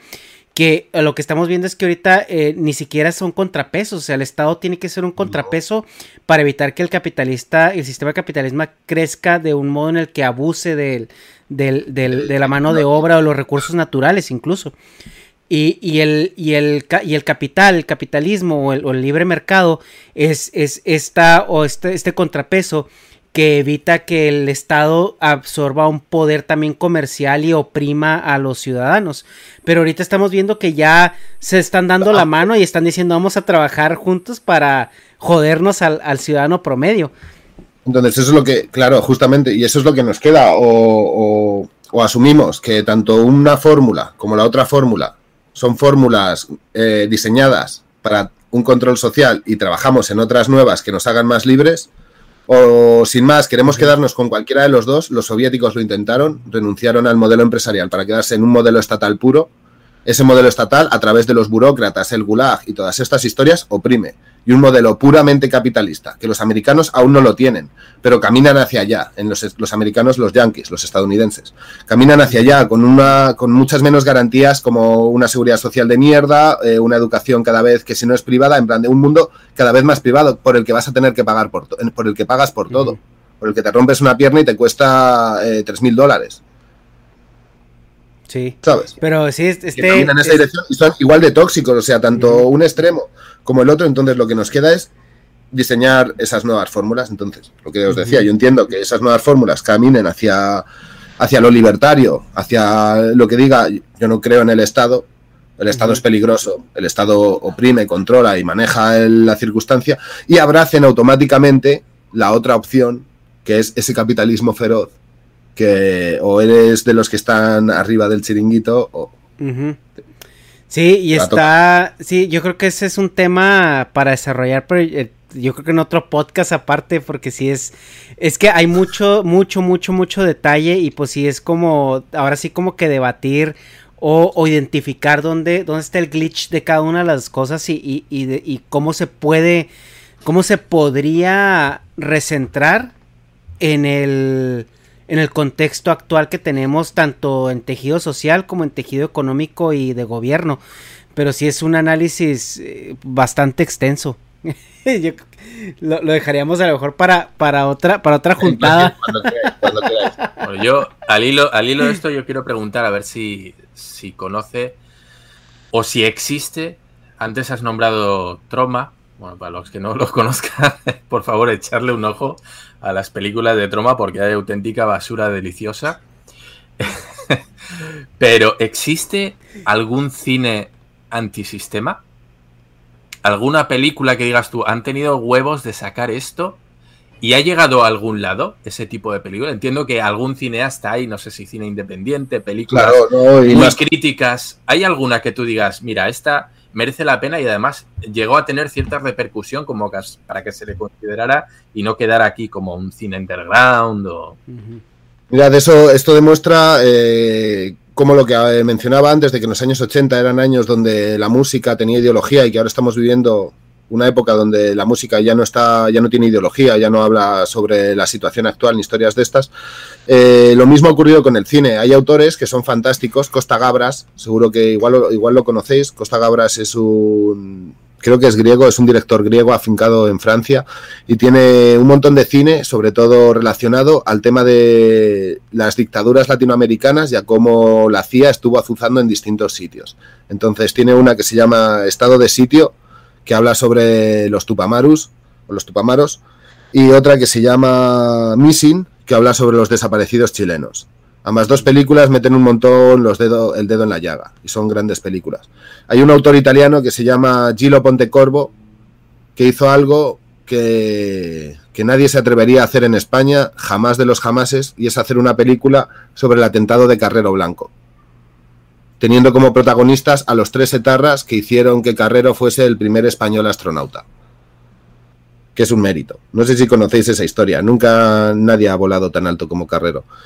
Y, si no hubiese. Y, Pontecorvo es, el, es un autor que, que analizó, o sea, que analizó ese acto no desde el punto de vista de la policía, no desde el punto de vista del Estado español, sino desde el punto de vista de los tres etarras, explicando por qué la ETA quería matar al jefe de Estado español y qué motivos había detrás y cómo lo hizo y qué cosas encontró o qué problemas tuvo o, ¿sabes? Cómo consiguió las armas, los explosivos, todas esas historias que a día de hoy tú lo haces y automáticamente te van a llamar proetarra y te van a, y te van a arruinar la puta historia. También de Gilo Pontecorvo eh, tenéis otra que se titula eh, La batalla de Argel, que habla sobre el proceso de descolonización. Es un puto peliculón.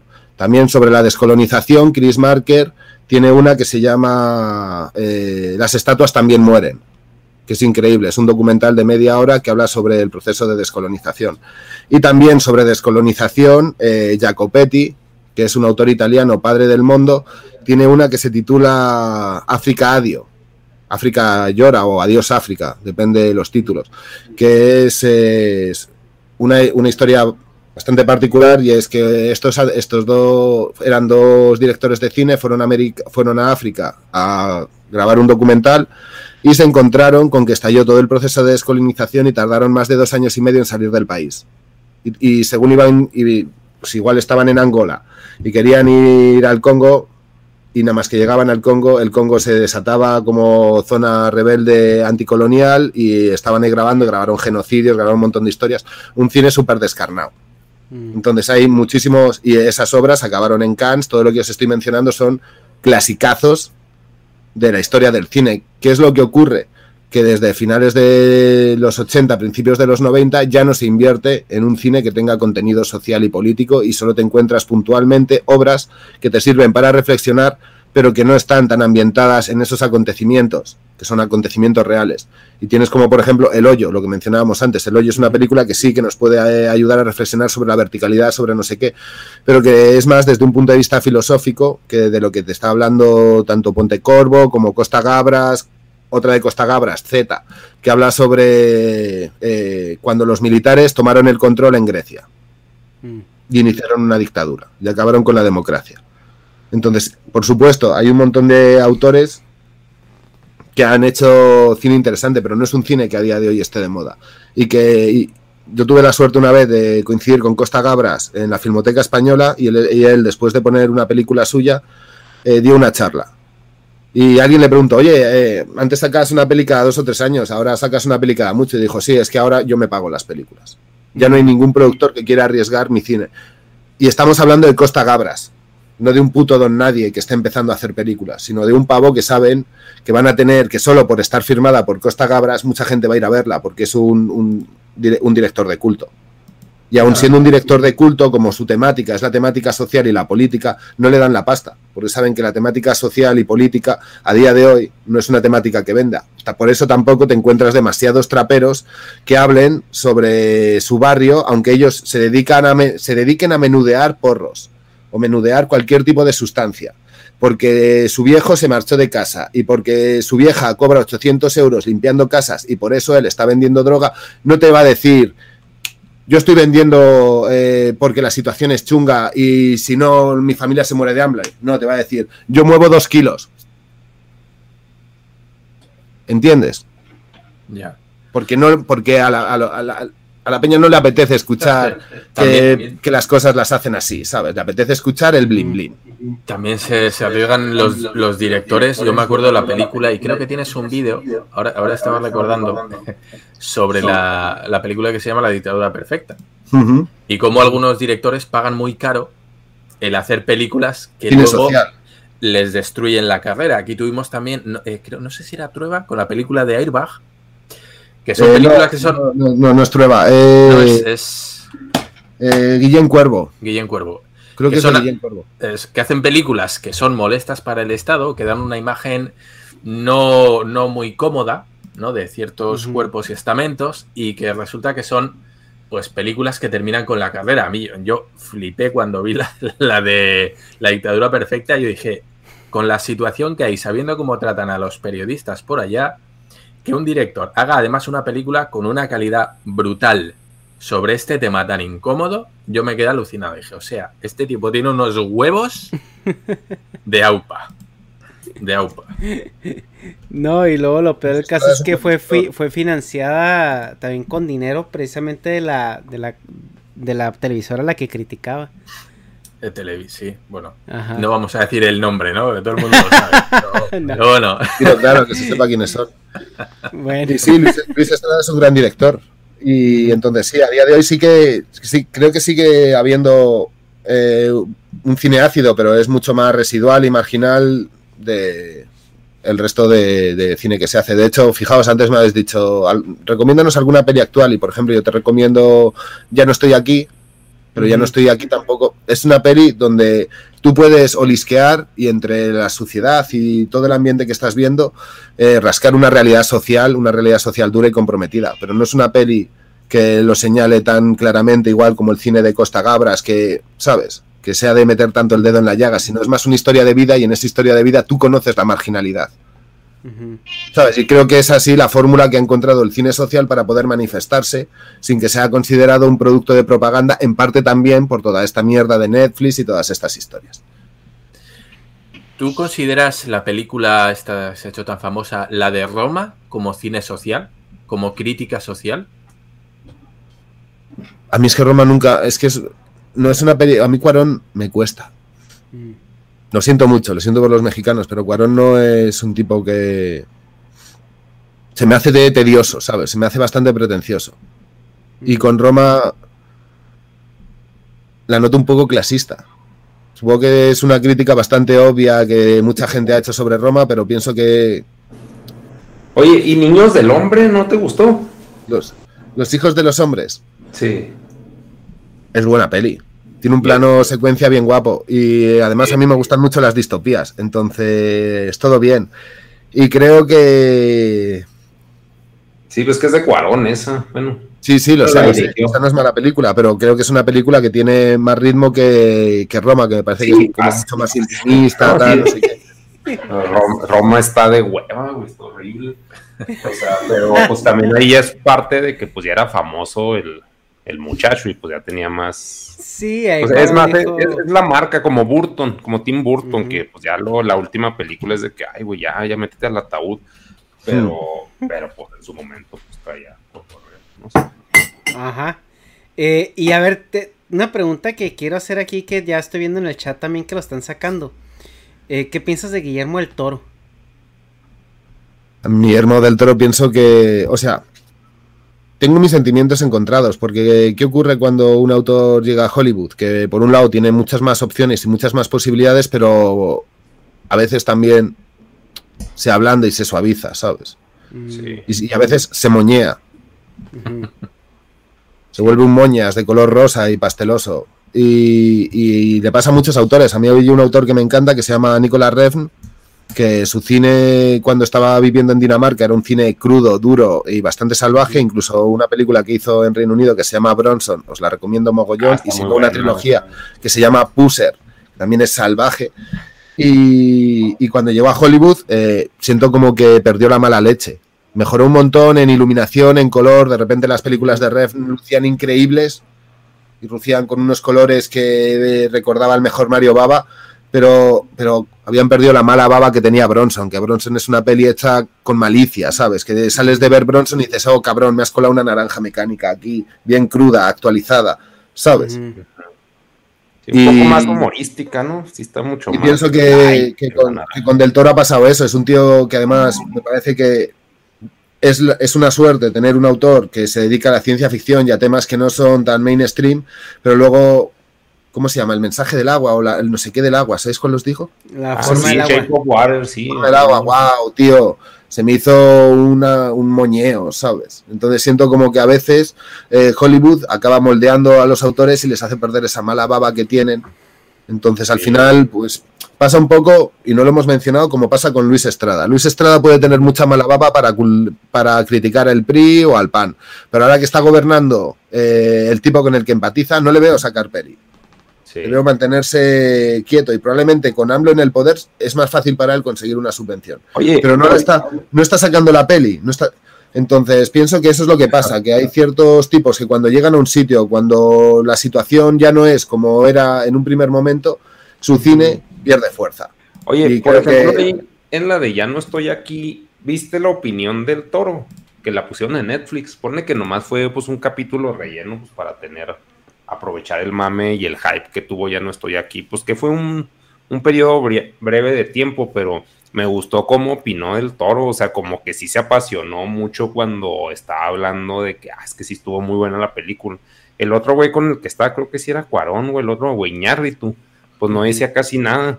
Así que, ah, sí, pues muy padre y le chinga, pero, o sea, como que del toro sí, sí le escarbó chido a lo que, sea, Es que a- creo que de los tres, de Iñárritu, de Cuarón y de, del Toro, creo que el que ma- mantiene un espíritu más indie, que mantiene un espíritu Sí, más, más- indie desde el punto de vista independiente, más de ir a su rollo, creo que de los tres es del Toro. Los otros Sí. dos creo que se sienten muy cómodos en Hollywood, eh, teniendo una casa grande, un buen chalet con piscina y que le den unos guiones y los ejecutan sí. y tiran millas. Y, lo- y a, lo- a Del Toro le veo como con ganas más de arriesgar, de divertirse haciendo cine, los otros más como conservadores. Por eso entiendo que uno estuviese callado, porque en el fondo estaría, está viendo ahí a un rival, alguien que está haciendo un buen cine, un cine social, un cine comprometido, y ellos eh, lo hacen, pero lo hacen desde. ¿sabes? Desde tomando un tecito, tomando un tecito así, Eh, sí, sabéis a lo que me refiero, ¿no? sí, pero estuvo bueno, no sé, sí, pero sí lo viste,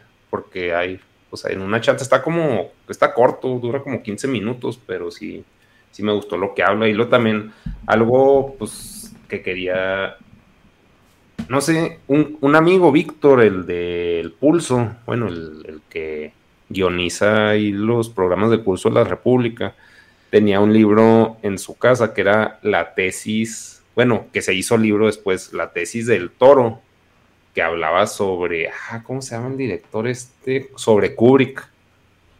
Y si era bien ñoño, o sea, pues el hecho que sacaran un libro, o sea, como que está chido. A mí lo que me transmite el toro, sí, sí concuerdo contigo en eso de que está muy ya hecho vainilla y ya muy amoldado, como en el escena de la forma del agua. Pero como que a mí lo que se me hace chido del toro es que sí me transmite que está loquito. O sea, como Sí, que sí claro. le apasiona mucho lo Sí, que le gusta. O sea, es- Totalmente de acuerdo.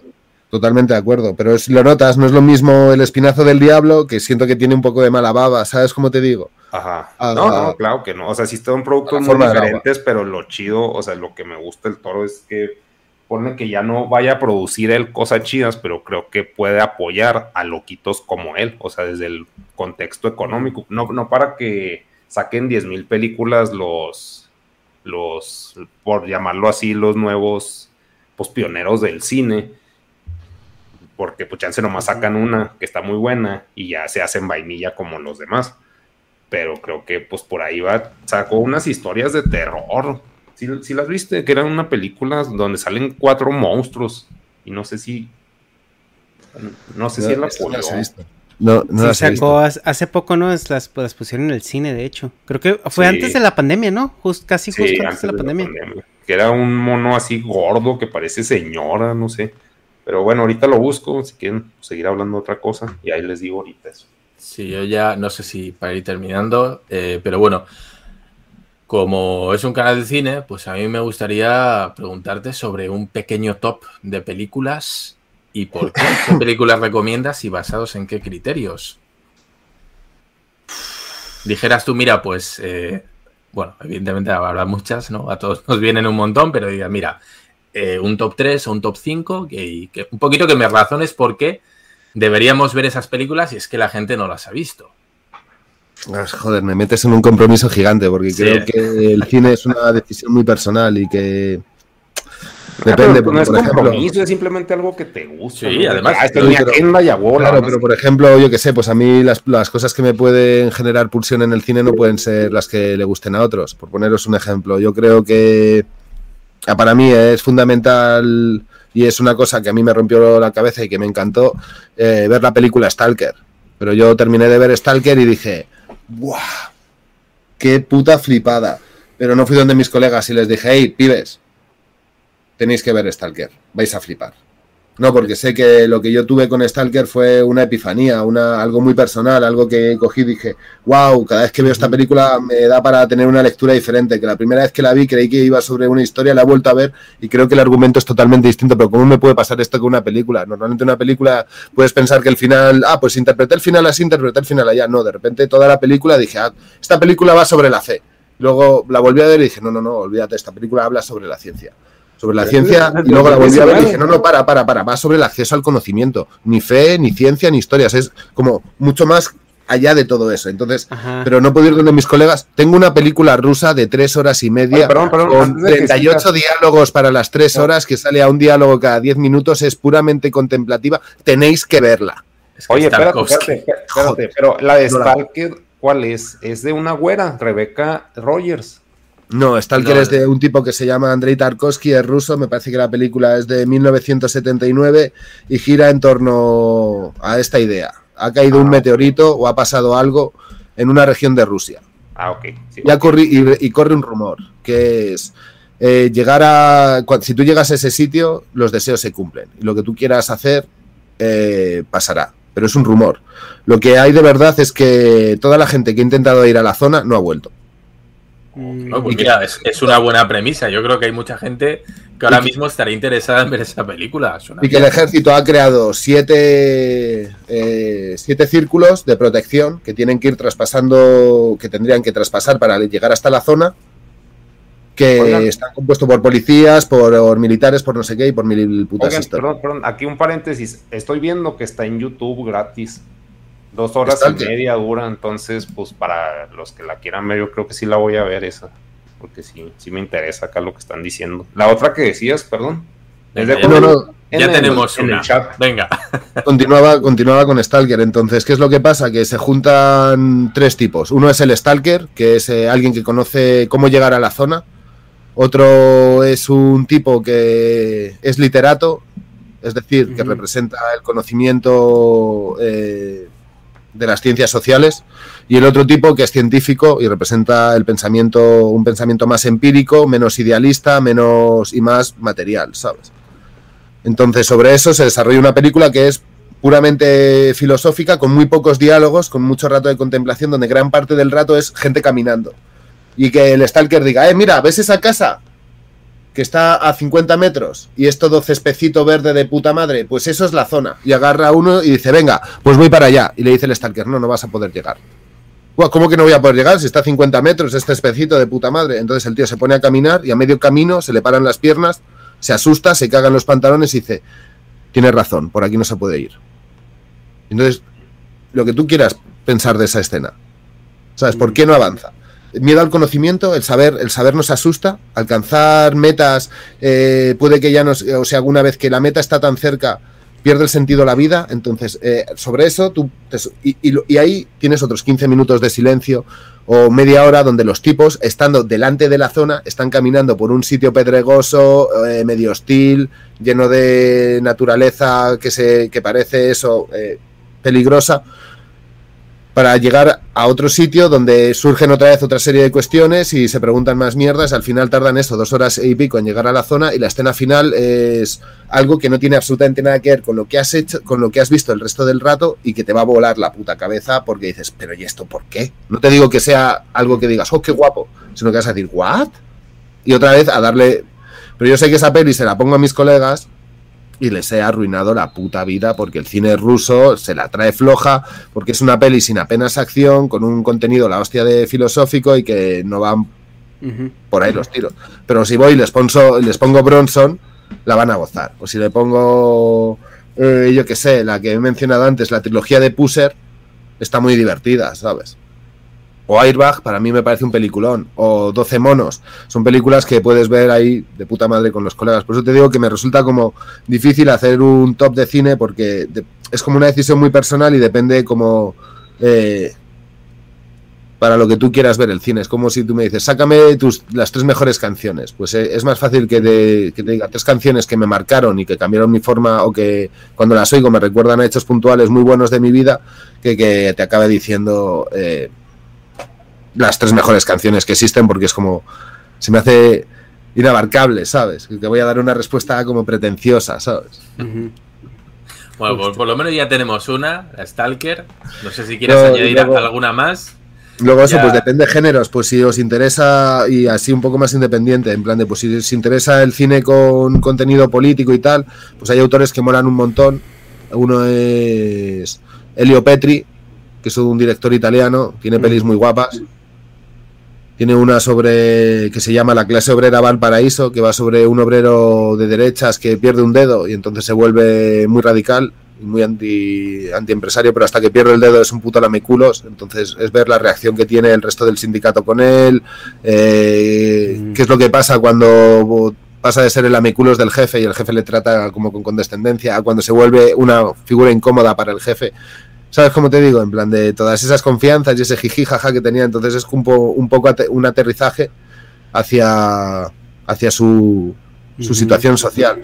Y, y sin tratarlo de una manera tan directa a través de una fábrica, y que también es una buena peli para entender cómo, cómo pensaba el obrero en los años 70 y en los años 80, hay una peli española que se llama El Puente, que es una road movie Mm. que va de un obrero que trabaja en una en una en un taller de motos y tiene un puente que son cuatro días cuatro días libres y entonces eh, decide ir el puente, decide gastar su puente en comprarse una moto y en marcharse hasta Benidorm o hasta Torremolinos que son ciudades como muy turísticas de guiris y él que se cree el rey de la fiesta porque es un obrero que tiene moto y qué guay soy en todo el camino se va encontrando con gente que le pone los pies en la tierra.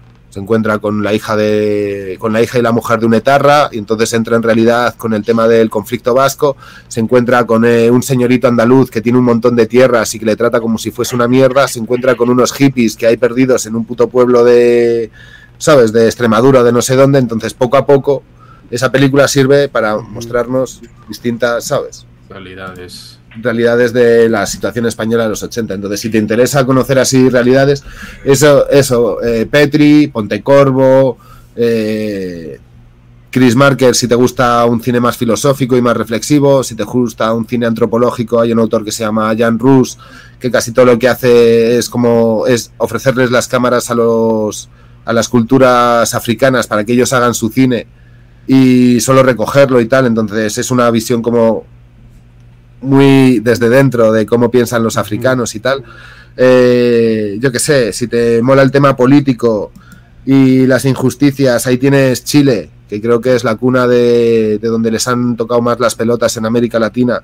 Y hay un autor que se llama... Ay, ahora no, no, no, no lo diré. Eh, fuck. Mierda.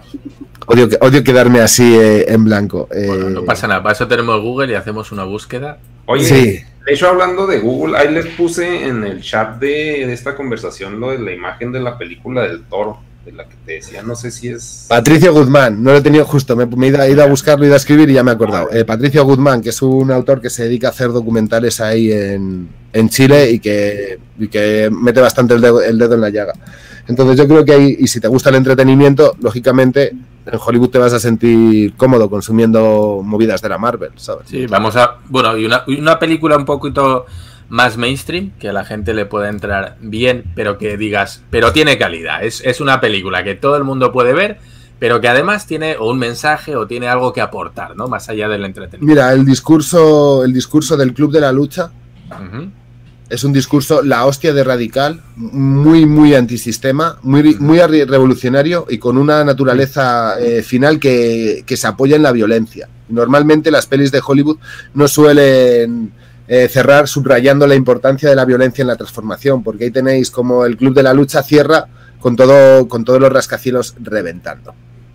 ¿Sabes? Entonces... Y, y tampoco pienses que el personaje sea un cabrón, dices, bien puestas esas bombas, joder, sí señor, coño. ¿Sabes? Así terminas viendo el Club de la Lucha. Y es una peli, en teoría, mainstream. Es una buena peli para reflexionar sobre el tema de la individualidad, sobre el tema de la identidad, sobre, yo qué sé, eh, la justicia social, sobre qué, qué lugar ocupa el ciudadano medio y hasta qué punto eh, nosotros somos los que hacemos, nosotros, la gente corriente, es la que hace que se mueva el mundo, pero aunque hagamos que se mueva el mundo, nadie, nadie ni reconoce que movemos el mundo, ni siquiera eh, sacamos el, el- beneficio que merecemos por mover el mundo, por limpiar los suelos, por limpiar la basura de los ricos, por conducirles los aviones, por conducirles el coche, el autobús y todas estas putas historias, por hacer que, que el mundo se mueva como se mueva, no lo hace la gente que maneja una empresa. Esos están en su yate todo el puto año.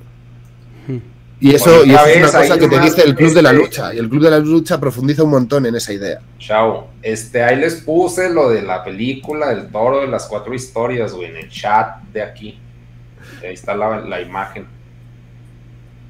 Historias de miedo para contar en la oscuridad. La que, Ah, esa está en Netflix, creo. Sí la he visto. Está bastante bien. A mí sí me gustó. Pues está, ¿eh? Pero pues es, o sea, cotorreíto, no tan, tan rosa, es, pues, tan es, es muy ochentero, es muy tipo, me recordó a la, de- a la película, a la película de It. Ajá. Tiene un rollo ahí medio Goonies, medio It, de, de chavales enfrentándose a diferentes miedos y bueno, está bien. Sí, pero sí. Sí, pues yo les voy a, na- nadie me preguntó, pero les voy a recomendar una, una película que me marcó, pero casi traumatizó, que es la de, pero está bien buena, la de Funny Games, pero la austriaca, la austriaca, no la, no la, no el remake. Haneke es un gran, es un gran director. Sí, es otro gran Haneke. director, Haneke. Y, es otro tipo que también se marchó sí. a Hollywood y, y- y afloja, ¿sabes? O sea, después de pasar, después del Funny Games eh, Yankee, yo he sentido como, como un bajón en Haneke. Era un tío que trataba el tema de la violencia de una manera muy cruda. Tiene otra que se llama 71 fragmentos de una cronología de azar y otra que se llama El, vídeo de Benny. Y las tres juntas suman una trilogía que se llama la trilogía sobre la violencia. Y es brutal. Sí, Brutal. sí está, véanla esa, está muy buena. Nada más de que no sé dónde la pueden ver, no sé si está en Netflix o algo así, pero es vieja, la van a encontrar en algún lado, pero Funny Games se llama y está... Pero no la gringa, la otra. No, la, la otra, la austriaca. Sí, la, va, va a estar en alemán con subtítulos en español o en inglés. Pero no mames, güey, está buenísima esa película. O sea, es un cine suspenso, cu- ajá, crudo. crudo. Sí, sí, sí, sí, está Sí, sí, está en. YouTube. Uh, a huevo, güey. Pues ahí la ven. La de Funny Games. Deja ver si tiene subtítulos. Y si no, pues sprechen, brischen to the Bajen. Sí, están en inglés, pues si saben inglés, pues ahí sale. Yo, yo tengo una, eh, una película, no, yo iba a decir, una pregunta. Eh, hace unos meses vi una película, creo que era de un director francés, y era de estas películas gore de tortura, de estas que ganan premios. No me acuerdo muy bien cuál era, pero, pero bueno, y yo, yo te quería preguntar, ¿qué crees que aporta el cine gore a la gente que, que le gusta, ¿no? Que tiene este vicio por ver esas películas, que de verdad eh, no se cansan, ven una tras otra, eh, les gustan esos autores y persiguen ese tipo de género. ¿Qué crees que, que aporta? Pues mira, eh, para empezar es una válvula de escape al morbo. Es como la gente que le gusta ver cine romántico, a la gente que le gusta ver pelis de acción. Sin más, es una cosa que le genera una pulsión. A la gente que le gusta el cine de acción es porque le gusta tener el corazón así, ¿sabes? Y sentir la emoción y la intensidad de una persecución, ya sea a pata o en coche. A la gente que le gusta el gore le gusta eh, pasarlo mal con lo escatológico y tener una sensación que le arrincone a través, y me parece que es un sentimiento como interesante y, digno de profundizar en él. No tiene nada de tóxico, ni, ni la gente que ve cine gore eh, está perturbada de la cabeza, ni, ni, muchísimo menos. Simplemente es, cada uno tiene sus filias y, y, es una manera de dar rienda suelta a todas esas filias. Y como, la, como es una filia el sentir la adrenalina de una peli de acción o el querer después de cada película acabar llorando porque es una peli romántica. Uh -huh. Ya me acuerdo, era la película, era Mártir.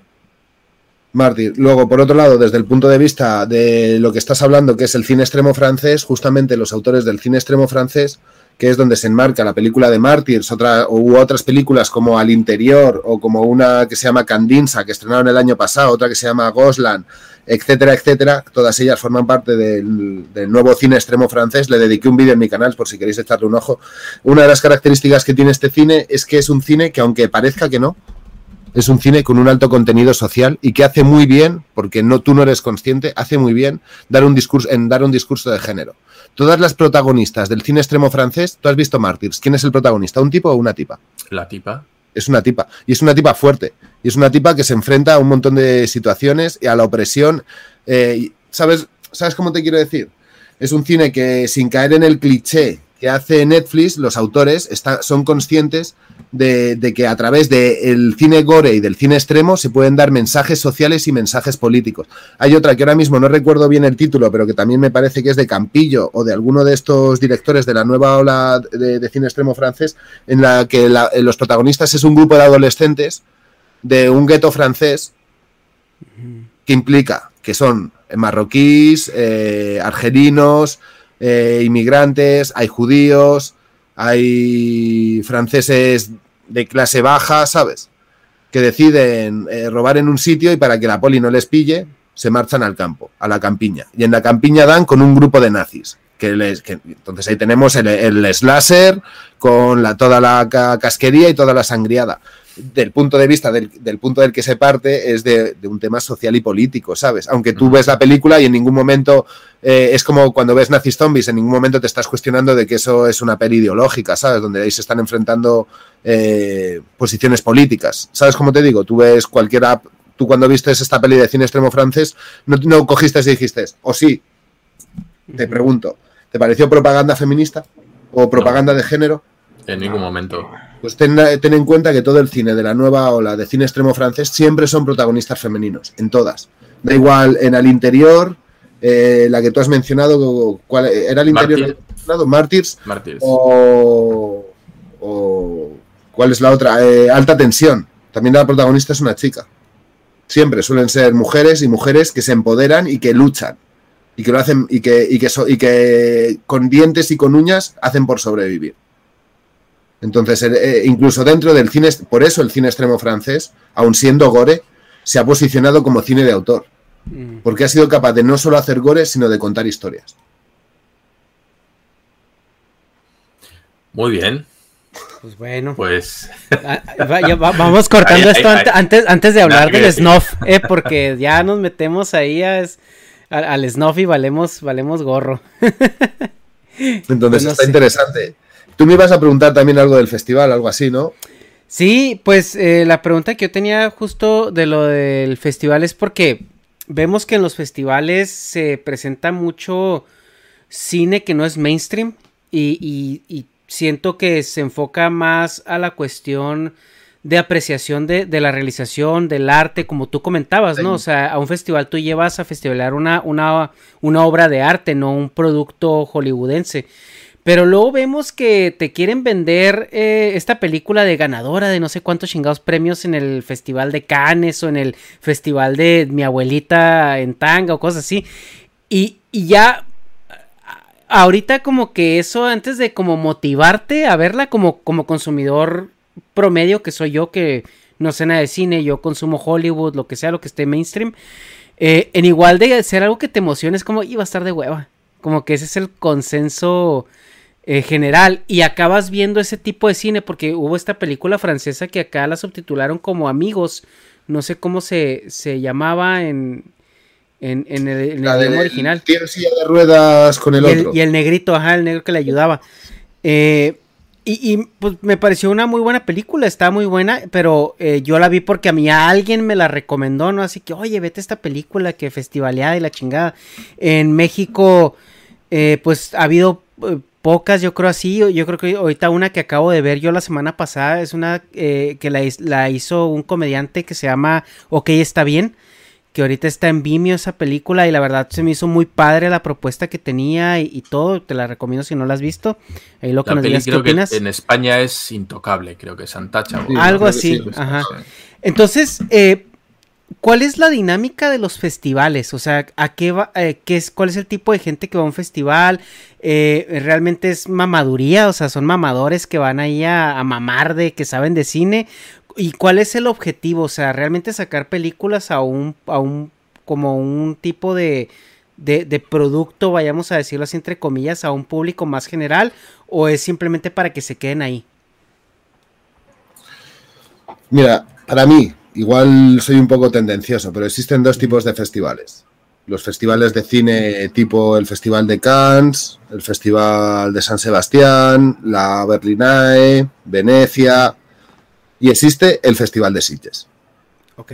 Y el Festival de Sitges es un festival de cine internacional eh, centrado en el terror y la ciencia ficción, donde gran parte del peso del festival está en la propia gente, en la participación, en, en, el ver películas, en el intercambiar opiniones y lo que sea. De hecho, la alfombra roja en el Festival de Sitges mide menos de tres metros y no está protegida por un grupo de policías como está, ni por unas vallas, como está protegida en Cannes, en tal. Entonces permite una relación de interacción entre creadores de contenido, entre directores de cine, en plan de yo en Sitges, eh, perfectamente estaba en una esquina esperando que estrenase una película y de repente decía, hostia, tú, las gemelas Oscar que son unas tipas que hacen cine de terror. Ir donde ellas, oh, oh, tal, no sé qué, y ponerte a hablar con ellas, ¿sabes? Que existe una relación como donde se mezcla eh, espectador y, crea y, y, hay un feedback directo. Eso yo solo lo he visto en el Festival de Sitges. En el resto okay. de festivales, ya sea la Berlinae, eh, pues eso, Venecia, eh, Cannes, lo que sea, lo que existe es un mercadeo un mercadeo muy fuerte de películas, que en Sitges también lo hay, no, no, o sea que hay una, una, cara pública donde sí que se da esa relación, pero detrás, a Sitges, van más de 200 productoras a, vender, a vender productos o, y a, eh, o a comprar productos para, para, las películas del año que viene del festival. Entonces, ¿qué es lo que ocurre en, en festivales como Cannes y San Sebastián y todos estos? Que,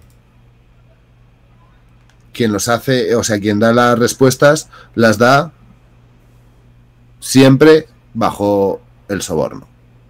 Mm. Y tal vez lo que os estoy diciendo, dices, venga, eres un exagerado. Eh, te voy a contar un ejemplo, un ejemplo de, en el que en mi canal también le dediqué un vídeo. Es sobre el, pres, el, el, presidente de la, ¿cómo es? De la FIPRESTI, que es la Federación eh, Europea, la FEPRESTI o algo así, de, de la prensa, eh, de la prensa del cine. Eso es un, eso es un organismo muy tocho. La bueno, aquí vamos a decir que si te metes al charco, te metes voluntariamente, al charco de mierda.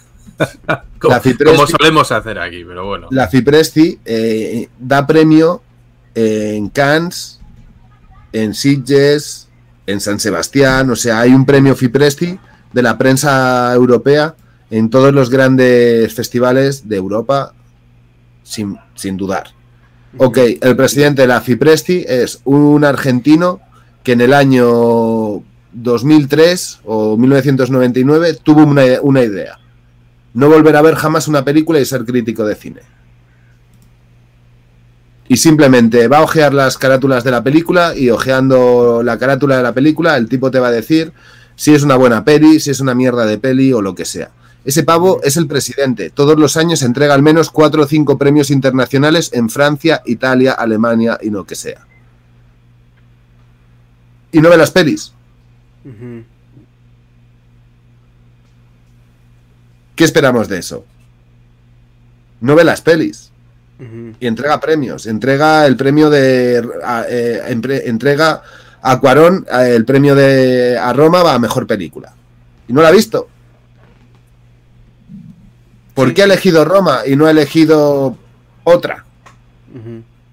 Probablemente la productora de Cuarón fue para allá y le dijo, oye tío, eh, ¿qué tal un hotel de cinco estrellas ahora de vacaciones en no sé dónde? Y el voto me lo das a mí. ¿O qué tal la exclusiva de poder entrevistar a no sé qué eh, actor cada vez que haga una película con nosotros? Mm. Sí, y otro sí. dice, ah, ok. nice". ¿Esto es supuestamente o está fundado? Eso te lo cuenta el propio tío que tiene más cara que espalda. Pues eh, estupendo. Él en sus propias charlas menciona, y es público, que él no ve las películas, que el presidente de la Federación eh, de, de la Prensa Europea no ve películas. Mm. Y que él tiene una técnica empírica para decir que una película es buena o no a través de mirar el afiche y no necesita más. Y él te justifica eso en una puta radio, en la televisión o donde quieras. No, pues. Luego, luego para escuchar eh, charlas que da el Tinieblas, ¿no? Por ahí de cómo funciona el cine y bla, bla, bla. y bueno, Entonces, eh, ¿qué pasa con los festivales, con el tema del festivaleo y con las películas que salen de los festivales? Normalmente nunca es la peli buena. De hecho, hay un crítico de cine español que está muy loco, que se llama Pumares, tú igual le conoces, Dharma, sí. un señor viejete ahí, un personajazo. Pues en un festival de cine yo me crucé con Pumares. Pumares no sabe quién coño soy porque Pumares no consume cine y le suda las narices que haya canales que hablen de películas o lo que sea. Sin más, coincidimos a la espera de una película. Y apareció Pumares y me dice, vaya mierda de premio el Festival de Gijón, que era donde estábamos. Vaya mierda de premio. ¿Sabes a quién se lo han dado? Y le digo, no, no, no lo he visto. Ah, pues yo vengo ahora de la entrega de premios, tal, no sé qué. Y se le han dado no sé qué película. Y me dice, ¿sabes por qué se llama fallo del jurado? Porque en el cine, en los festivales se dice, y el fallo del jurado es de no sé quién. ¿No? No se dice así. ¿Sabes por qué se llama fallo del jurado? Porque no aciertan nunca. Se dio la vuelta y se piró. Y tiene razón. Y en el fondo tiene razón. Se llama fallo del jurado porque eso está pagado. Ay, güey. El- el- Y un señor de que lleva 50 años yendo a estrenos porque el Pumares es un clásico y lleva siendo crítico de cine desde los 70, en el año 2018 me dijo eso.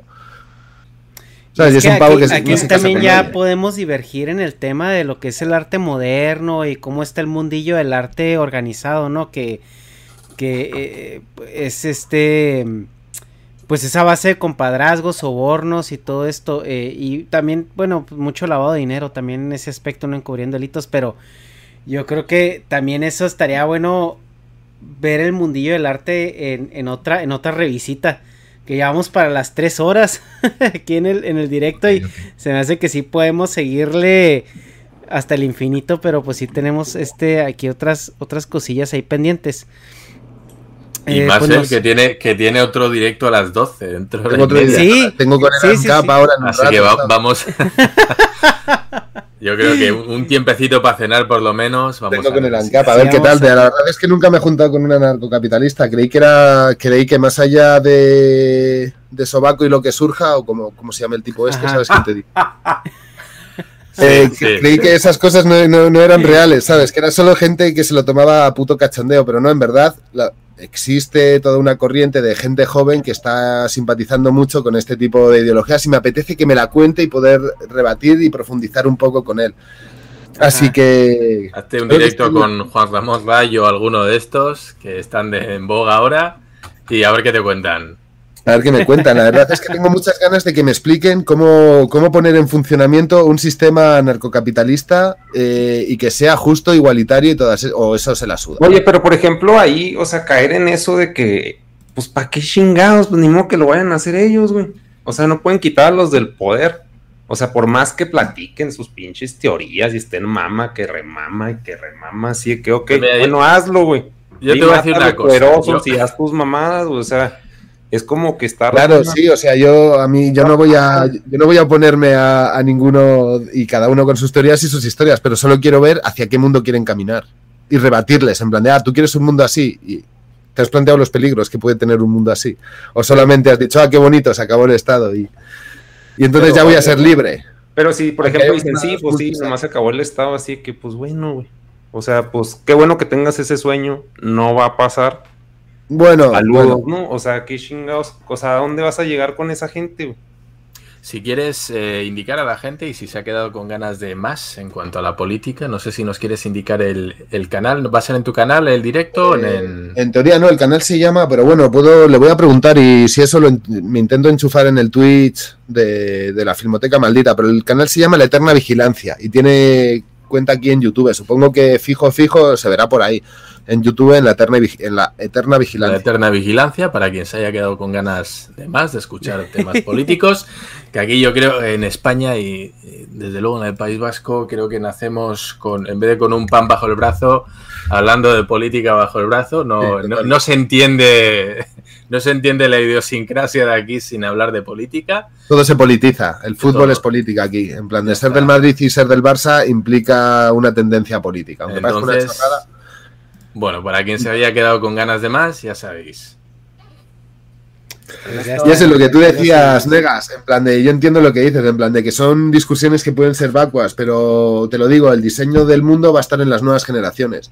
Y si las nuevas generaciones quieren cambiar hacia, quieren caminar hacia un mundo de, de una determinada manera, y, y- y a- y eso va a beneficiar al capitalismo o va a beneficiar a- al modelo, al modelo de empresa, da por hecho que lo van a potenciar y van a ayudarles a que las cosas se transformen ya que el Estado vaya teniendo menos fuerza. Y te digo, el Estado moderno, tal y como lo conocemos nosotros, es una, es una fórmula de organización que surge en el siglo XIX. Antes del siglo XIX tenemos, teníamos monarquías, teníamos eh, feudos, teníamos otras historias.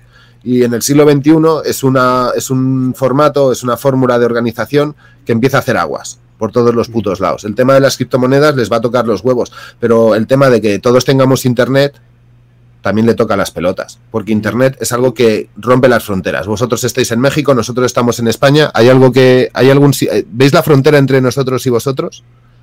¿No? Pues ¿Ves una de, hecho Negas está en México, yo estoy en San Diego y usted está en España en lugares diferentes, ¿no? Entonces, hace 50 o 100 años, eh, eso solo se hubiese podido dar a través de la correspondencia, con, el, con, con, con la consecuente eh, vigilancia del Estado, que es quien Correos va a ser quien va a repartir las cartas, por lo tanto iba a saber quién está hablando con quién, cómo, cuándo y dónde. ¿Sabes? Ahora mismo se está diseñando un nuevo mundo que se está, que está cruzando muchos de los conceptos eh, habituales del Estado moderno. Entonces es posible que de aquí a los próximos 20 o 50 años el Estado moderno acabe de romperse. De hecho, el, el- el propio Estado moderno y los burócratas que manejan el Estado moderno ya son conscientes de que hay ciertas cosas que pueden minar mucho el modelo político actual y por eso se están preocupando tanto de aprovechar una pandemia para aumentar el control social. Y, y- porque ¿qué pasa? Que otra de las cosas que estaban sucediendo en los últimos años es que las empresas eh, estaban, estaban haciendo que también se difuminase ese concepto de Estado moderno con sus fronteras. Entonces la, libre circulación de las personas les, le- le- les descontrola. ¿Sabes? Porque Oye. pierdes el control de tus ciudadanos, de tus, de tus ovejas. Tú imagínate que tienes un rebaño de ovejas y que las ovejas pueden andar libres, ir al rebaño de allá y quedarse Oye, allí. ir al Hablando rebaño de, ir al otro rebaño, este, ¿qué país se te hace el más bueno para vivir? O sea, aunque sea en teoría, porque no necesariamente tienes que haber vivido ahí, pero... ¿qué Mira, yo solo conozco, yo solo conozco Europa, por, des- por desgracia. Y. Europa es un sitio hostil. O sea, yo sé que para América Latina, si yo os hablo de Europa, me vais a decir, wow, Europa es la hostia, todo está muy limpio, un montón de seguridad, eh, un montón de oportunidades y, y Dharma te puede decir que Europa es un sitio con una regulación en las calles y con una presión policial acojonante, que no te, que olvídate de que haya puestos de comida en la calle, de que la gente pueda buscarse la vida en el día a día, como pasa en América Latina, y donde todo está eh, hiper, hiper normalizado desde el punto de vista de la norma. ¿sabes? Hiperregulado, para que no, Sí. haya, no haya confusiones.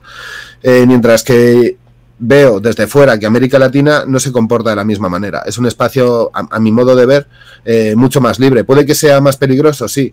Puede que caminar por la noche tal vez sea hostil y no puedas andar con el móvil por la calle. Sí, es posible, pero también siento que los niveles de presión social y, y- el llevar y, la capacidad de poder llevar, hacer vida en la calle, hacer vida de calle, me parece que eso es algo hermoso. Tal vez es porque vengo de barrio y porque a mí me parece que la vida de calle es como muy importante para relacionarse. Pero, pero pienso que es hermoso y pienso que cada vez eso se limita más en, este primer mundo de mierda. Y beberte una cerveza en la calle, una litrona, eh, significa que te van a poner una multa de 150 euros. Y si te fumas un canuto en la calle, más te vale que lo escondas bien porque va a venir la policía 100% y te va a poner medio en pelotas en mitad de la calle y te va a meter la mano dentro de los huevos para, para palparte a ver si te los has guardado ahí. Mientras tú estabas tan tranquilo hablando con tus colegas sobre fútbol o sobre lo que sea en un parquecito, sin hacer daño a nadie. Y creo que y creo que América Latina es un espacio menos hostil a ese tipo de comportamientos por parte del Estado. Entonces creo que es menos menos ¿sabes? Entonces, para mí, que soy un europeo de mierda eh, que está acostumbrado al primer mundo, sueño con América Latina. Sueño con conocer, ir al otro lado del charco. Para un cuando digo eso, América Latina, los latinoamericanos se tiran de los pelos y dicen, puto europeo de mierda no sabe lo que tiene. ¿Sabes? Pero ellos tampoco pues, saben como qué es lo dices, que tiene. nadie sabe lo que tiene. O sea, tú estás diciendo las muchas ventajas y como nosotros vivimos aquí, pues vemos más las desventajas, igual tú allá. No significa que tú estés mal o nosotros bien. No, pero sí, o sea, pues uno quiere lo que no tiene, ¿verdad? O sea, es Entonces, pues eso, pienso que podría ser un sitio, me, me- me gustaría conocer América Latina. Además, eh, no, solo, no solo es el, el propio estado en el que vayas a vivir, sino la gente que habita ese estado. Y yo creo que hay pueblos que tienen una pueblos en América Latina que tienen una idiosincrasia que es digna de conocer, ¿sabes? Y creo que en líneas generales eh, el pueblo latinoamericano por la situación histórica en líneas generales, y estoy generalizando todo un continente, pero en líneas generales por las situaciones que han vivido, por la presión social, por los problemas que, han, que tienen con los Estados Unidos, es un pueblo que es abierto, que es más o menos solidario y que más allá de eh, lugares que igual son donde la violencia se concentra de una manera eh, muy salvaje debido al tema de los narcos y lo que sea, quitando esa, esos puntos más negros, creo que es un sitio que es mucho más humano de lo que es Europa. Que tú ves a alguien eh, muriéndose de puto hambre y ni siquiera vas a mirar. ¿Sabes? Tú puedes ver un puto vagabundo y vas a ti- tirar para adelante. Y creo que allí se vive la realidad de otra manera distinta. Sí, acá Entonces, sí, sí tenemos mucho, muy arraigado el concepto de Toreto de familia. Entonces- Tus amigos son familia y todos son familia. güey. Y eso, y, y yo creo que eso es bonito y que eso es importante. Entonces, los espacios, los, la- las comunidades no solo son los, los estados que lo intentan regularizar y organizar todo como a ellos les gusta, sino es la propia gente que habita esos espacios. Y creo que en líneas generales, para mí América Latina es un espacio amable porque comparto idioma con ellos, eh, porque creo que, que es muy fácil eh, crear una- un sentimiento de hermandad entre, entre gente que vive, que habita en países diferentes y, y que al fin y al cabo eso hace que tú vivas bien o que vivas a gusto en un espacio, ¿no? ¿Sabes? No tanto también lo económico, pero no, so- no es solo lo económico. Y también las muchachas tan guapas. Y eso es incre- mucho más que las españolas. la, risa, la risa de Dharma, ¿no? Este, No digo nada. pues- no, pues mira, te agradecemos Y mucho eso, la que hayas estado. Sí, sí, no, es que hay una. comida, entonces y culturalmente y la vida de, y la vida en la calle y el socializar en espacios y el, ¿sabes? O sea, me parece que tiene como una riqueza, una riqueza que, que España se está convirtiendo en un lugar muy europeo de puertas hacia adentro, de una vida de puertas hacia adentro, de una de que si quieres tener relaciones sociales, esas relaciones sociales cuestan dinero. ¿Quieres quedar con un colega? Te vas a la terraza de un bar, hombre, y pagas la cerveza a 2.50 cuando una litrona te cuesta un euro.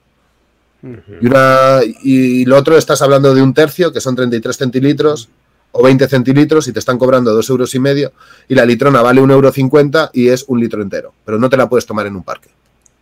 Te la tienes que tomar en la terraza. Mientras que pienso que en el otro lado, que al otro lado del charco, no están en esas. Sí, Más o hay, hay, ciertas. eh, sí, o sea, entiendo el concepto general. te Digo, yo, nosotros viniendo, yo habiendo crecido en Latinoamérica y, y habiéndome venido a vivir a Estados Unidos ya de, de adulto, eh, bueno, adulto entre comillas, ¿no? 22, 23 años. Eh, pues sí, estás viendo América Latina con un concepto un poco romántico. Yo a veces caigo en lo mismo y le digo a Negas, le digo, a veces que extraño mucho este Latinoamérica y luego voy a... a me, me, paso unas dos semanas y me acuerdo de por qué no me gustaba. Pero...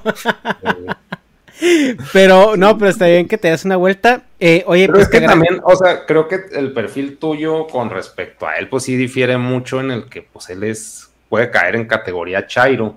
Y aquí Ah, hay muchísimo de eso, o sea, hay mucho como, pues con ideas revolucionarias, por llamarlo así, así es el concepto de. Chairo. El visto mal por el gobierno, güey, por las autoridades. Bueno, Sí. aunque ahorita está glorificado un tanto. Bueno, aquí pero me en imagino que- DF y creo en Argentina, no, el pedo, o sea, como que sí cuajaría así a gusto, güey. Ajá. No, pero bueno, yo, yo también yo también tengo que decir al, al compañero feo que hasta que vayas allí Claro. todo es claro. todo es comparar. ¿eh? Yo, yo este- bueno, he estado ahí un año, que tampoco es la gran cosa. ¿En qué países estu- estuviste? En? México, en ¿Y México. qué tal? ¿Qué tal es México? Yo no lo cambio, ¿eh? Entiendo lo que tú dices, entiendo que hay puntos que son envidiables y hay cosas que desde luego aquí se están pasando de lanza, que dicen allí, se están pasando mucho y con las que por supuesto no estoy de acuerdo. Pero cuando hablamos de conjuntos, es decir, cuando tú vas a un país tienes que quedarte con todo, desgraciadamente no puedes separar. Y yo creo que hay, hay cosas que, que sí están muy bien. Todo esto que indicas de, de México sí es verdad. Por ejemplo, el tema de los puestos en la calle, ¿no? Le dices, mira, no tengo trabajo, me, armo un la puesto vida, de tío. perritos la calientes. puta vida. Y en Europa no puedes buscarte la vida. Yo te lo Eso- digo, yo estoy viviendo muchos años en Madrid y me ha tocado, y, y seguro que flipáis, y esto os parece, oh Dios mío, pero a mí me ha tocado coger comida de los contenedores, tío, porque no había otra puta forma de comer. Porque si Claro. yo quería, si me mantenía viviendo al margen de, lo más posible al margen del sistema y no estoy trabajando, estoy viviendo de ocupa, no sé qué, no sé cuánto, no puedo agarrar y decir, bueno, pues soy bueno haciendo perritos o soy bueno haciendo pulseritas. Va, pues me voy a la calle, a la Puerta del Sol y se la vendo a los guiris. Eh, No puedes. Pero al final, pues bueno, creo que los que son latinos, o en la mayoría de países al menos, te dirán, sí, sí, tú puedes hacer eso, pero luego viene, viene el policía de turno y te dice, bueno, pues dame todo lo que has ganado, o si no, te destrozo esto y te vienes conmigo, ¿no? Te quito el negocio porque me da la gana. Entonces, bueno, pues hay que. Es, es todo, ¿no? He puesto este ejemplo que a lo mejor es un poco extremo, pero habrá gente que diga, bueno, eso y otras cosas que son mucho peores. Con lo cual, bueno, pues es, es que es eso, te tienes que quedar con el pack. Y desde luego, recomendación total, irte a un país latinoamericano. Ya te digo, no sé, a mí también me quedaron muchos por, por visitar, prácticamente todos. Me hubiera encantado ir a Perú, por ejemplo, me hubiera encantado.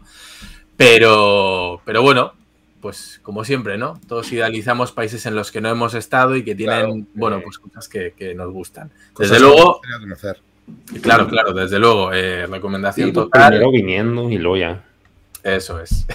No, que sí, Y sí, una vez- ven, tío, aquí te esperamos en Latinoamérica. Te damos Sí, el tour, te damos el Vente tour con- turista y, y- y el tour con asalto y extorsión y todo Claro, para que vea todo bien en condiciones, para que vea lo bueno y lo malo, ¿sabes? el, el tour sí, me gustaría ahí, yo qué sé, mi pequeño secuestro express, todo esto. Me pongo con mi familia, los salude, hola mamá, estoy bien, tal, los secuestradores son de puta madre, ya estoy teniendo síndrome de Estocolmo. Venid pronto. El pack, el pack de experiencias completo, ¿no? En sí, fin. claro. Claro. Ta- Pues oye, mamá, no, devuelve el oro. Mamá, me han dicho que tengo que devolver el oro y mi vieja, pero qué oro. Qué oro, qué oro, Devuelve sí. el puto oro, mamá. Oye, no, pues eh, te agradecemos que has estado con nosotros. La verdad es que nos la hemos pasado muy bien. Hay muchos temitas que ojalá y podamos coincidir de nuevo para, para ahora sí escarbarlos y meternos en ellos. Eh, me parece que esto del- de los países y la forma romántica en la que, en la que los vemos es un, es un buen tema también que se puede explorar y también pues todo lo que comentábamos acerca de las eh, la cuestión de los sistemas económicos y políticos actuales y dónde se fueron al- a, la, a la chingada. Eh, pero muchas, muchas gracias por estar aquí, la verdad nos lo hemos pasado muy bien.